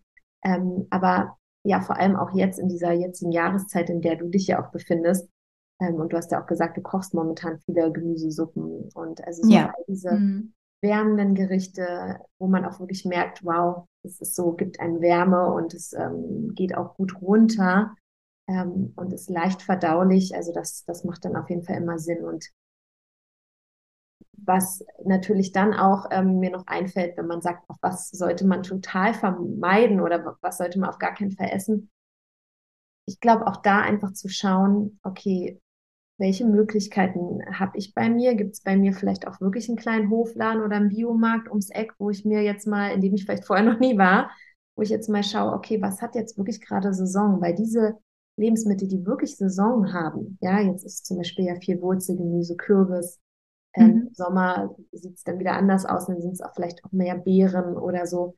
Wenn man sich diese Sachen dann auch gönnt, dann hat man wirklich die größte Nährstoffdichte. Und vor allem, wenn sie dann bio sind, dann ist da nicht die Belastung so groß mit Pestiziden, was natürlich einem geschwächten Körper dann auch immer noch mal zusetzen kann. Ja, manche Dinge bekommen wir auch nicht abgewaschen.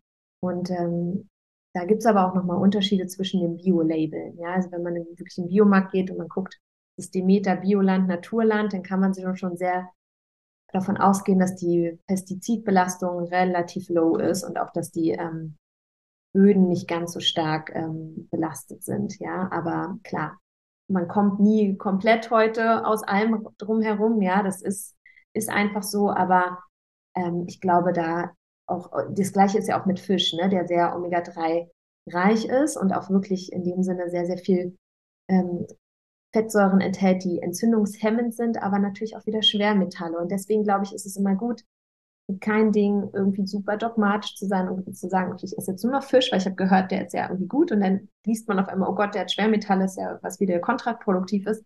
sondern dann vielleicht auch sagt, okay, man ergänzt das vielleicht irgendwie einmal die Woche auch mal Fisch zu essen und dann achtet man vielleicht darauf, dass es eher Fisch ist, der nicht ganz am Ende der Nahrungskette steht, wie zum Beispiel ein Thunfisch, der vielleicht nicht mehr ganz oder belastet ist oder so, ja. Und ähm, genau, also ich glaube, auch danach zu gehen, hey, was ähm, wächst vielleicht auch hier in der Nähe, ähm, nur um auch zu sagen, äh, dass die Vitamin C-Versorgung noch groß ist, weil Vitamin C auch sehr empfindlich ist, was Lagerung betrifft oder wenn man jetzt lange Transportwege, ne, wenn man jetzt sagt, okay, man muss jetzt irgendwie im Dezember oder im Winter Erdbeeren essen, weil man hat ja gehört, die haben doch gute ähm, Antioxidantien, was doch gut ist bei Krebs. Würde ich zum Beispiel eher sagen, nein, ist sie nicht. Ja, dass es dann eher nicht gut ist, weil die wahrscheinlich sehr belastet sind oder im Gewächshaus dann auch nicht so diese Antioxidantien entwickelt konnten, wie wenn du sie im Sommer essen würdest. Und dann Aber meinst du, dass man das zum Beispiel ersetzen könnte durch gefrorene äh, Beeren? Ja, also genau, aber da dann auch darauf achten, dass es Bio ist, ne? Dadurch, ja. dass man die dann, genau, auf jeden Fall kann man das machen. Oder es gibt zum Beispiel auch heutzutage so Wildheidelbeerpulver getrocknet, mhm. ja, ähm, die auch sehr antioxidativ sind. Sowas könnte man dann auch irgendwie mal, wenn man sich irgendwie so eine Bowl macht. Aber mhm. tatsächlich auch zu sagen, wie, wie war es früher? Ja, früher hat man mhm. im Winter weniger Beeren gegessen und dann hat man eher diese ganzen Kohlgemüsesorten, vielleicht auch mal irgendwie wieder ähm, ne, eingelegtes äh, Gemüse, Kimchi-Style gemacht, aber ohne, dass man es dann irgendwie erhitzt hat oder noch mit Zucker. Also das meine ich jetzt nicht, ne, sondern ja. probiotisch geworden ist. Ähm, was ja heute auch wieder so in aller Munde ist, dass man eher mhm. Gemüse einweckt. Ähm, und das hat so viel Vitamin C. Ja, wenn man da wirklich irgendwie sich so ein Sauerkraut oder Kimchi oder eingelegtes Gemüse selber macht und davon was nimmt, ähm, es ist probiotisch, ist gut für den Darm und das hat so super viel Vitamin C. Und das ist was, was man früher im Winter regelmäßig gegessen hat. Und ähm, da waren halt nicht so viele Beeren und, und ähm, Sachen noch irgendwie auf dem Speiseplan. Und ja, es hat, ähm, ja, es ist in dem Sinne, dass unser Körper das dann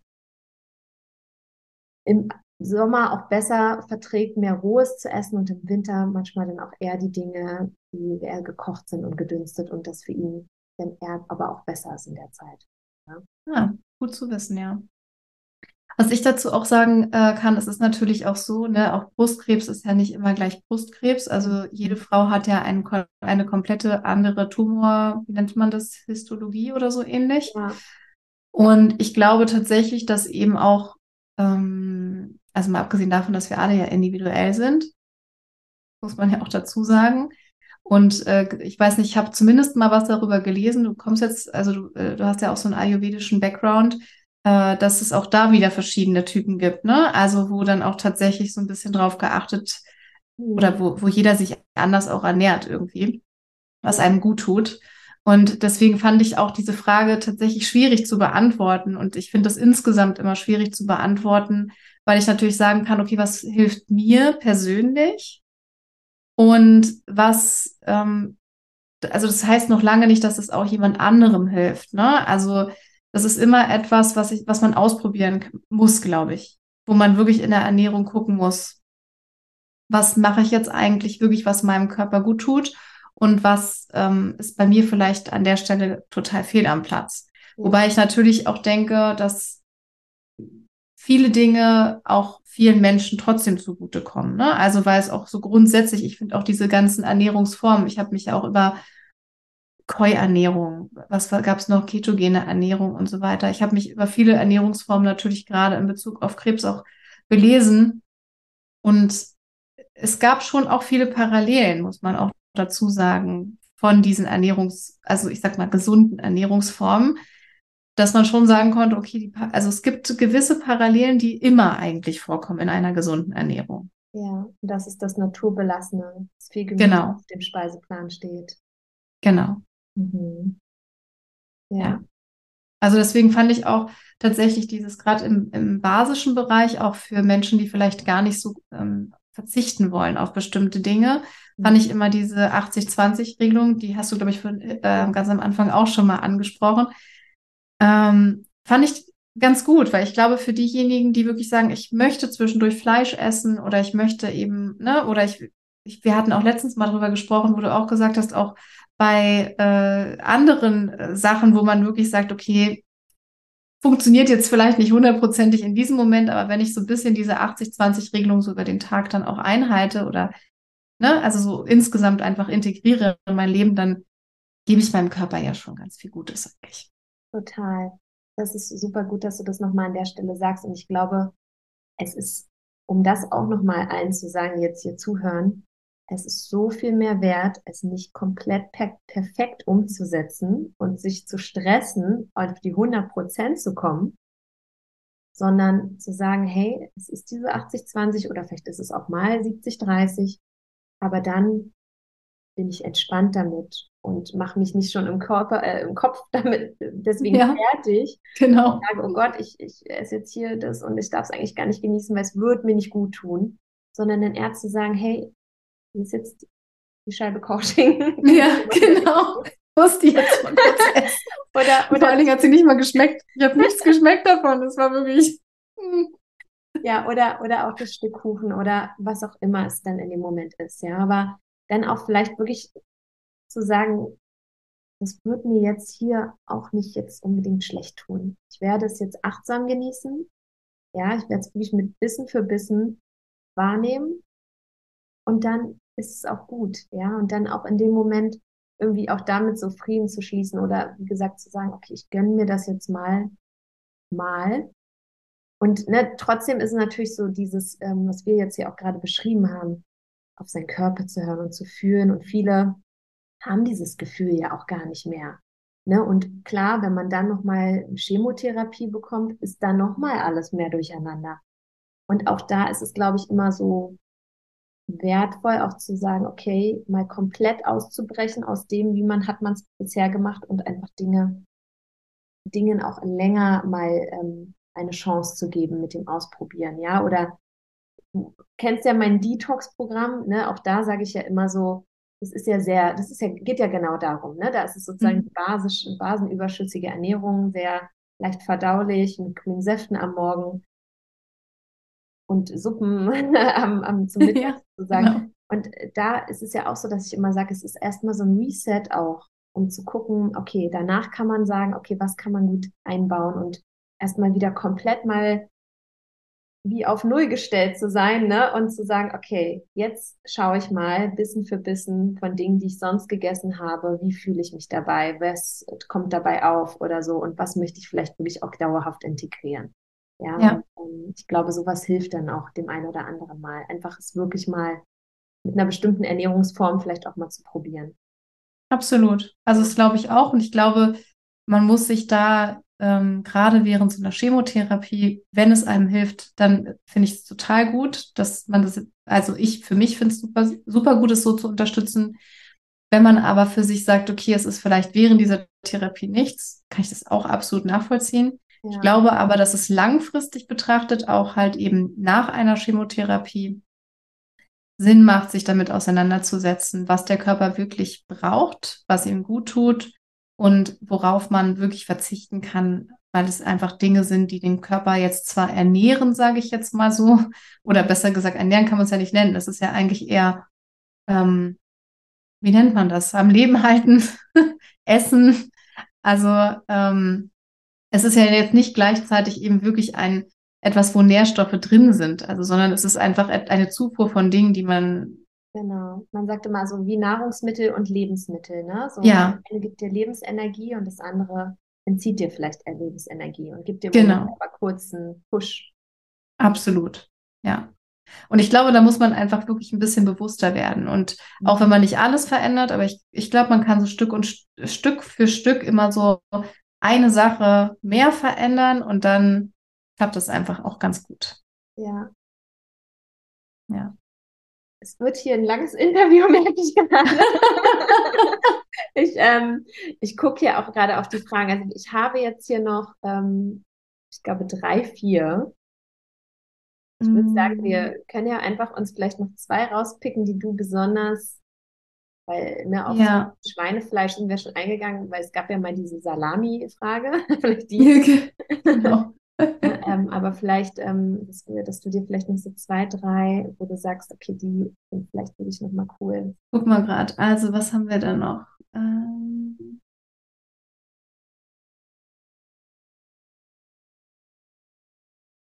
ja gut, ähm, Verpackung könnten wir vielleicht noch nehmen. Ja, da finde ich auch gut.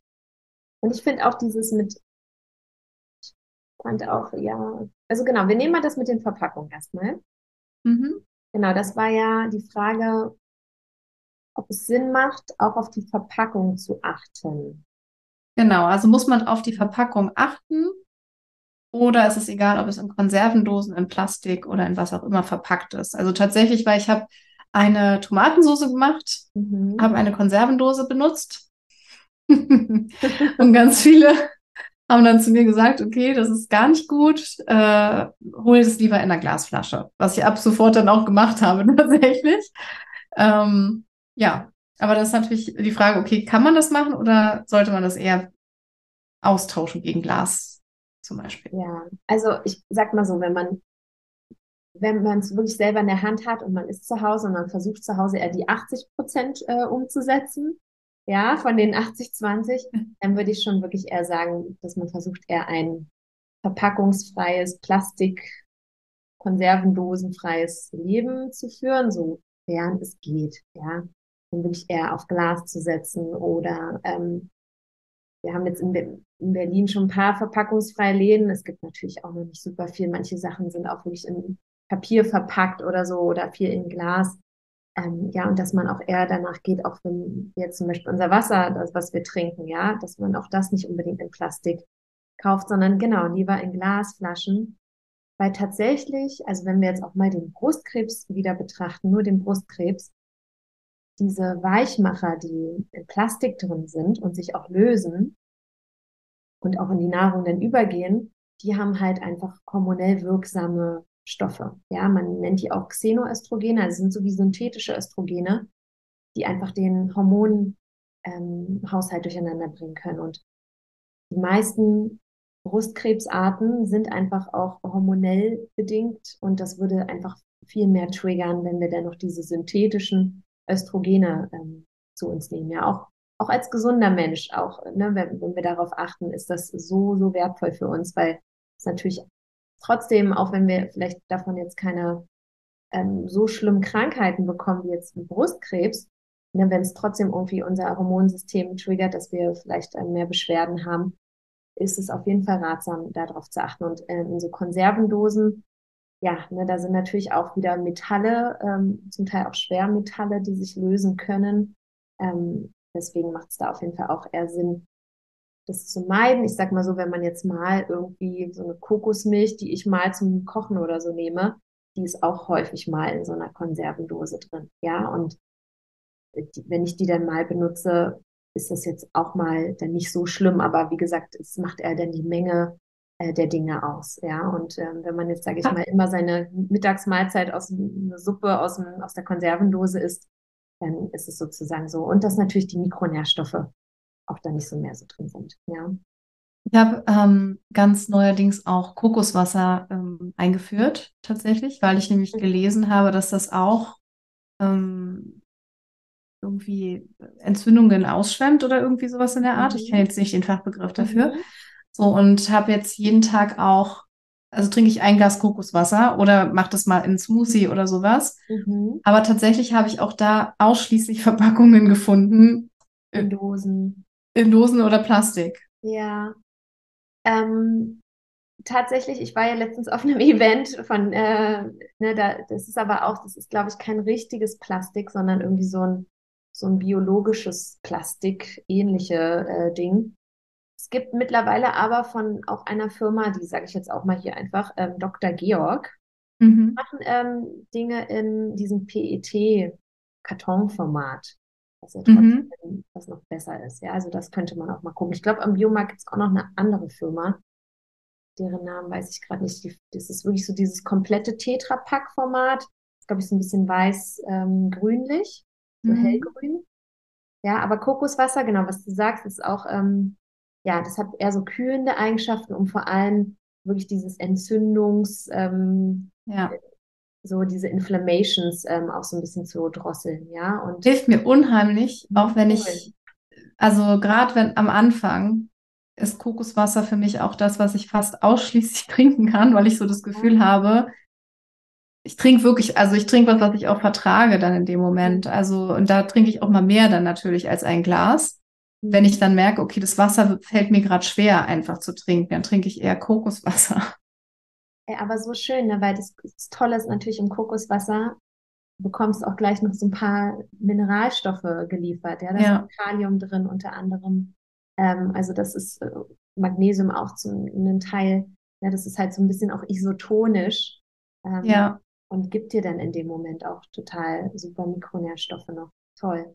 Also ist auch spannend einfach, dass, also während ich das so ausprobiere, wie ich dann merke, wie manch, manche Lebensmittel tatsächlich auch während dieser Chemotherapie mir besser helfen als andere. Deswegen ist es total wertvoll, glaube ich, auch wirklich viele Dinge einfach auszuprobieren. Ja. Und sich da jetzt nicht zu verteufeln, wie gesagt, aber immer wieder mal zu schauen, okay, das fällt mir gerade einfach super schwer, nur Wasser zu trinken. Was ist jetzt die Alternative? Einfach, weil ich auch was brauchte irgendwie mit Geschmack. Hm. Und ich, und der Tee hat zwar auch einen Geschmack, aber irgendwie war es nicht das, was ich jetzt so gebraucht habe. Und ich fand bei Kokoswasser, es hat so eine leichte Süße.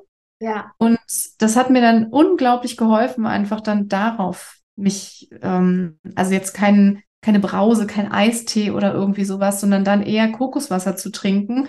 Und dann gleichzeitig hatte ich auch das Gefühl, dass das diese, dieses Gefühl im Mund vor mhm. allen Dingen, dass das eben äh, viel, also verbessert wird. Und dadurch wird die Übelkeit tatsächlich ja auch besser, weil du im Mund nicht mehr das, dieses schreckliche Gefühl hast. Ja. Ja.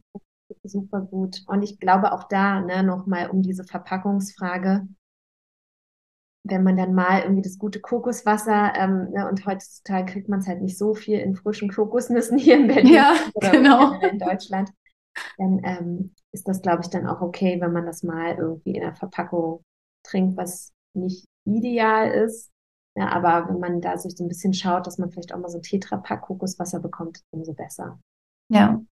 Und ähm, wenn du willst, gehen wir auch gleich auf diese Frage, ähm, weil die wurde ja dir gestellt, ähm, was sozusagen, äh, welches Wasser man generell trinken sollte, ne? Und ähm, ja. wie du es auch schaffst, deine drei Liter zu trinken am Tag. Ja. Mhm. Also genau. als allererstes, also ich habe am Anfang angefangen, mir tatsächlich auch Heilwasser zu kaufen, einfach aufgrund der äh, Mineralstoffe, ne, mhm. die da so drin sind. Äh, das fiel mir aber von Mal zu Mal immer schwerer, tatsächlich. Mhm. Auch während der Chemotherapie fand ich das gar nicht mehr so einfach, das zu trinken. Mhm. Und dann bin ich umgestiegen und habe dann einfach mal gegoogelt und habe mir Lichtenauer geholt, in einer Glasflasche natürlich. Darf ich, darf ich das überhaupt sagen, von wem ich das habe? Also, ich habe ja hier gibt... heute auch schon Parfüm genannt. Genau.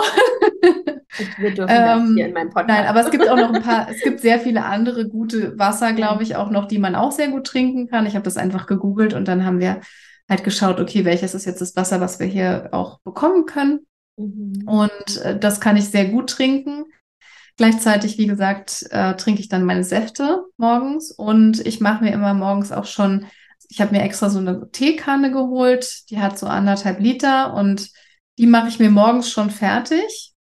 Und dann versuche ich die auch relativ, weil wenn es warm ist, ist es irgendwie angenehmer, das zu trinken. Und dann versuche ich das halt auch schon relativ zügig irgendwie zu trinken. Und dann komme ich, glaube ich, sehr schnell sogar nachher auf meine drei Liter. Und wenn ich jetzt noch Suppe mit einbaue und sowas, mhm. dann habe ich so das Gefühl, easy. Ja. Ist gar nicht mehr so schwer. Ja, und dadurch, dass du trinkst ja keinen Kaffee mehr, ne? Nee. Genau, und Kaffee oder auch so Softdrinks sind ja eher so Dinge, Alkohol sowieso, die dem Körper ja wieder eher ähm, Wasser entziehen. Ja, und deswegen genau. ähm, total gut. Ja, also Kaffee ging auch nach der ersten Chemotherapie überhaupt nicht mit der Übelkeit und dann waren die Kopfschmerzen so schlimm, mhm. Auch nachdem ich diese Neulaster-Spritze bekommen habe, die ja nochmal extra Schmerzen einfach auch im Körper und irgendwie, ja, überall macht. Und dann habe ich auch gedacht, nee, also das, ich hätte dann irgendwie so nach einer Woche, anderthalb, hätte ich wieder Kaffee trinken können, aber ich habe dann von vornherein gesagt, ich will ja meinen Körper auch basisch machen, also verzichte ich komplett auf Kaffee. Und wir haben die Kaffeemaschine auch ausziehen lassen. Also bei uns gibt es keinen Kaffee mehr. Siehst du, weg. Weg ist. aus den Augen, aus den Sinn sozusagen. Genau, meine Mutter und mein Vater, die jetzt immer herkommen, die bringen sich jetzt ihren Krümelkaffee mit. Hallo, die Maschine ist weg. Tee. Den wollen sie nicht. Ach Mensch. Ja. Nee, aber ja. Ne, so, so wie du es machst, einfach es irgendwie in Sicht, ähm, ins Sichtfeld zu stellen, morgens schon vorzubereiten, ne, den, den Tee kochen, äh, genau. Ne, das Wasser irgendwie hinstellen, die Flasche irgendwie jetzt auch, während hier unserer Podcastaufnahme hast du sie jetzt hier. Und ähm, ne, so mache ich das ja auch, ne, dass ich dir einfach also ich komme auch tagtäglich auf drei Liter. ja, ja, ich merke einfach, es tut mir gut. Und wenn ich irgendwie die nicht äh, trinke, habe ich auch das Gefühl, ich merke das. Also ich brauche das auch total. Und ähm, ne, da sage ich auch immer, wenn es Leuten irgendwie schwerfällt, weil es auch gerade natürlich stilles Wasser ne, ist natürlich auch das ja. Bessere, weil das hat einfach diesen wieder einen sehr neutralen, leicht basischen pH-Wert von knapp über sieben und ein mit äh, Kohlensäure versetztes Wasser, da liegen wir halt oft bei einem pH-Wert im sauren Milieu um die 4,5, mhm. ja. Und deswegen auch ähm, auf jeden Fall eher auf stilles Wasser gehen. Und wer jetzt sagt, boah, das kriege ich nicht runter und das schmeckt nach nichts. Ich habe früher auch immer nur kohlensäurehaltiges Wasser getrunken, bis zu meinem 23. Lebensjahr oder so. Ne? Und irgendwann habe ich dann gesagt, nee, ich habe gehört, das ist nicht mehr gut, jetzt stelle ich das mal um. Ähm, und das ist einfach Gewöhnungssache. Und natürlich am Anfang hilft auch, dass man irgendwie vielleicht so eine Wasserkaraffe sich holt, so ein Infused Wasser zu machen, ne, das wirklich über Nacht zu ziehen zu lassen, auch jetzt äh, vielleicht in der Winterzeit, die jetzt bevorsteht, kann man das irgendwie mit Orangenscheiben machen, mit Zimtstangen okay. tatsächlich, mhm. ne, ähm, oder auch mit Rosmarinzweigen und Orange ist auch super oder natürlich. Gibt so Rosenwasser, was man trinken kann? Ja, ne, auch so ein bisschen mit Rosenwasser mit rein, super toll. Ähm, ne, auch Granatapfelkerne passen gut zum Beispiel dazu oder irgendwie was ähm, zu nehmen, was, was einem irgendwie schmeckt. Minze, sowas ist natürlich eher alles für mhm. Frische. Kann man natürlich auch einen Schluck Kokoswasser mit reinmachen, um ja. dem Ganzen so ein Pep zu geben. Und was ich halt auch immer so schön finde, wenn man irgendwie Glasflaschen hat oder auch Glaskaraffen, äh, vielleicht ist es auch, was du jetzt einbauen möchtest, Sarah. Wer weiß. Ich habe ähm, empfehle das auch viel so Kunden, die dafür offen sind, ähm, sich so Glasmalstifte zu holen. Mhm. Einfach auch, ne, gerade in deiner schlechteren Woche ja. irgendwie eine positive Botschaft auf die Glasflasche dann zu schreiben. Ja, irgendwie was, wenn du gerade sagst, oh, jetzt fühle ich mich eigentlich so, als hätte ich gerade keine Energie und es ist alles sehr duster, dann dir da auf die Flasche zu schreiben, okay, Licht und Energie und ähm, Glücksgefühle oder sowas. Ja, ja das ist schön. Mhm. Man hat halt auch festgestellt, da gibt es ja diesen tollen Wasserforscher, also wer dazu was lesen möchte, äh, Masaru Emoto heißt der. Ja, sehr gut. Ähm, und der hat sich halt wirklich die Wasserkristalle unter Mikroskop angeguckt, ja, und hat geschaut, wenn man das Wasser wirklich bespricht und ihm auch irgendwie was Gutes ähm, ähm, zuspricht. Ja, also es hört sich spooky an, aber ist tatsächlich so, dass es wundervolle Kristalle ausgebildet hat, ja alleine von den Frequenzen in Räumen, wo irgendwie liebevoll gesprochen wurde, tolle Musik gespielt wurde und wenn dann irgendwie in einem Raum, wo es eher nicht so schöne Themen gab, ähm, da hat es dann Wasser auch so wie verkrüppelte Wasserkristalle unter dem Mikroskop gezeigt. Ach, ja, und das ist so schön und jetzt, wo du das halt wieder so sagst, oder wir jetzt immer darüber sprechen, ich habe es ja, ja. ich eigentlich auch mal wieder irgendwie auf mein auf meine Wasserflasche schreiben, weil das ist so, mhm. so schön. Ähm, ja, das finde ich richtig toll. Ja. Ich habe das äh, selber auch überlegt, so für ähm, äh, so Blumentöpfe. Ja. Ne? Und dass man das halt sozusagen in diese, diese Tontöpfe, dass man die halt auch so mit fluoreszierenden Farben macht und so. Und dann ähm, immer, wenn jemand zu Besuch kommt, habe ich mir gedacht, malt dann jemand das an. Und das finde ich richtig schön, die Idee, das jetzt mit mal mit so einer Wasserflasche zu machen. Das finde ich toll. Toll, weil vielleicht ja. auch, wenn jemand zu Besuch kommt, hast du dann ja. eine Karaffe und jeder schreibt dir einen Wunsch, was er dir jetzt gerade wünscht. Ja, das finde ich richtig gut. Oh, ich, ich glaube, das mache ich. das musst du machen. Das wird dann schon, das ist schon positiv aufgeladen, nur alleine durch das, was ja. da drauf kommt. Total schön. Oh, Sarah, jetzt haben wir jetzt, glaube ich, hier fast eine Stunde 40 gequatscht. Ja es schreit danach, dass wir uns hier nochmal treffen in meinem Podcast. Unbedingt.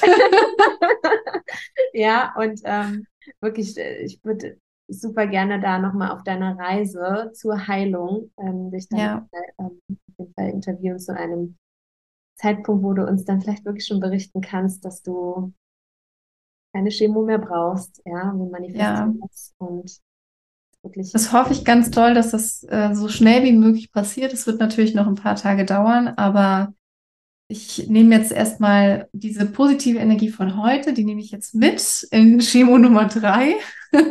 Gib nochmal als letzten Tipp äh, Gerstengrassaft äh, ja. mit rein, den ich von dir bekommen habe. Super. Das habe ich jetzt bestellt für mich und äh, werde das jetzt in Chemo Nummer drei mal ausprobieren. Mal gucken, wie sich das, ähm, ob sich das pos noch positiv auswirkt zusätzlich. Ja, sehr schön, genau. Also Gerstengrassaft, sehr, sehr basisch Genau. Regeneriert die Darmschleimhaut, die ja so attackiert wird ähm, in der Chemo. Also super schön. Ja, und dann sehen wir uns gerne ja. bald wieder. Ja, unbedingt. Also wirklich, ich, ich drücke dir die Daumen. Ich wünsche dir all das Beste auf deinem Weg, ja, auch für die kommenden Wochen und Monate. Wir sind sowieso im Austausch. Ja, ähm, ich finde es, mach weiter so, auch dass du die Leute mit ermutigst und ähm, da auch wirklich mit abholst mit deinen Themen. Und bin ganz gespannt, wie auch hier unsere Podcast-Episode, unser Interview hier ankommt. Ich auch.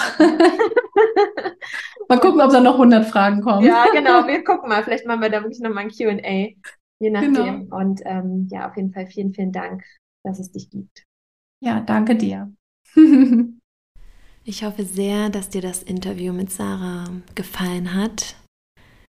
Ich hoffe auch sehr, je nachdem, in welcher Situation du dich gerade befindest, dass es dir Mut geschenkt hat. Oder vielleicht fühlst du auch, dass jemand anderes sich dieses Interview mal anhören sollte, der oder die vielleicht in einer ähnlichen Situation ist. Dann teile diese Episode sehr, sehr gerne mit lieben Menschen und wenn du Fragen hast oder auch uns äh, dein Feedback da lassen möchtest, freue ich mich natürlich über Nachrichten von dir, über meine Social Media Kanäle oder ähm, auch einfach per E-Mail. Du kannst Sarah natürlich auch direkt kontaktieren. Alle ähm, ihre Informationen, ihren TikTok, Instagram-Kanal findest du in den Show Notes. Und ja, Sarah und ich haben auch schon gesagt, vielleicht ähm, machen wir nochmal irgendwie sowieso eine, eine weitere Podcast-Episode, also das garantiert. Und ähm, ja, sie wird auch des Weiteren nochmal ein paar Live-QA-Sessions auch machen, weil sie merkt, dass da immer mehr Fragen einkommen und ja, ich wünsche dir einfach vom Herzen alles Gute. Bleib bei dir, priorisiere dich selbst, ja, für dich und deine Gesundheit. Verschieb die Dinge nicht auf morgen. Es sind auch kleine Schritte, die du schon umsetzen kannst und ja, bleib vor allem bei dir. Ja, und nur wenn es dir gut geht, kannst du für andere da sein und anderen Gutes tun. Das darfst du nie vergessen. Ja, es ist nichts Egoistisches, sich seine Zeit für sich zu nehmen. Und wenn du sagst, Mann, wie schaffe ich das? Ich brauche irgendwie einen Anstoß oder so. Ne, dafür stehe ich, dafür gehe ich los. Es ist meine Mission, auch das zu machen und Menschen, Menschen daran zu erinnern und auch zu begleiten. Und ähm, ich mache jetzt in diesem Monat oder nächsten Monat, November, auch wieder ein Detox, was ich begleite in einer Gruppe. Und wenn du fühlst, dass es vielleicht auch das ist, was du gerade brauchst, dann ja, lade ich dich herzlich dazu ein, ähm, der, daran teilzunehmen. Es geht neun Tage, es geht alles um basische Ernährung und ähm, einfach ganz viele gesunde Routinen, die man dann langfristig auch aufrechterhalten kann. Also ja, ich freue mich, wenn du dabei bist. Du findest auch dort den Anmeldelink in den Show Notes. Und jetzt wünsche ich dir alles, alles Liebe und Gute und noch einen wunder, wunderschönen Tag. Deine Linda.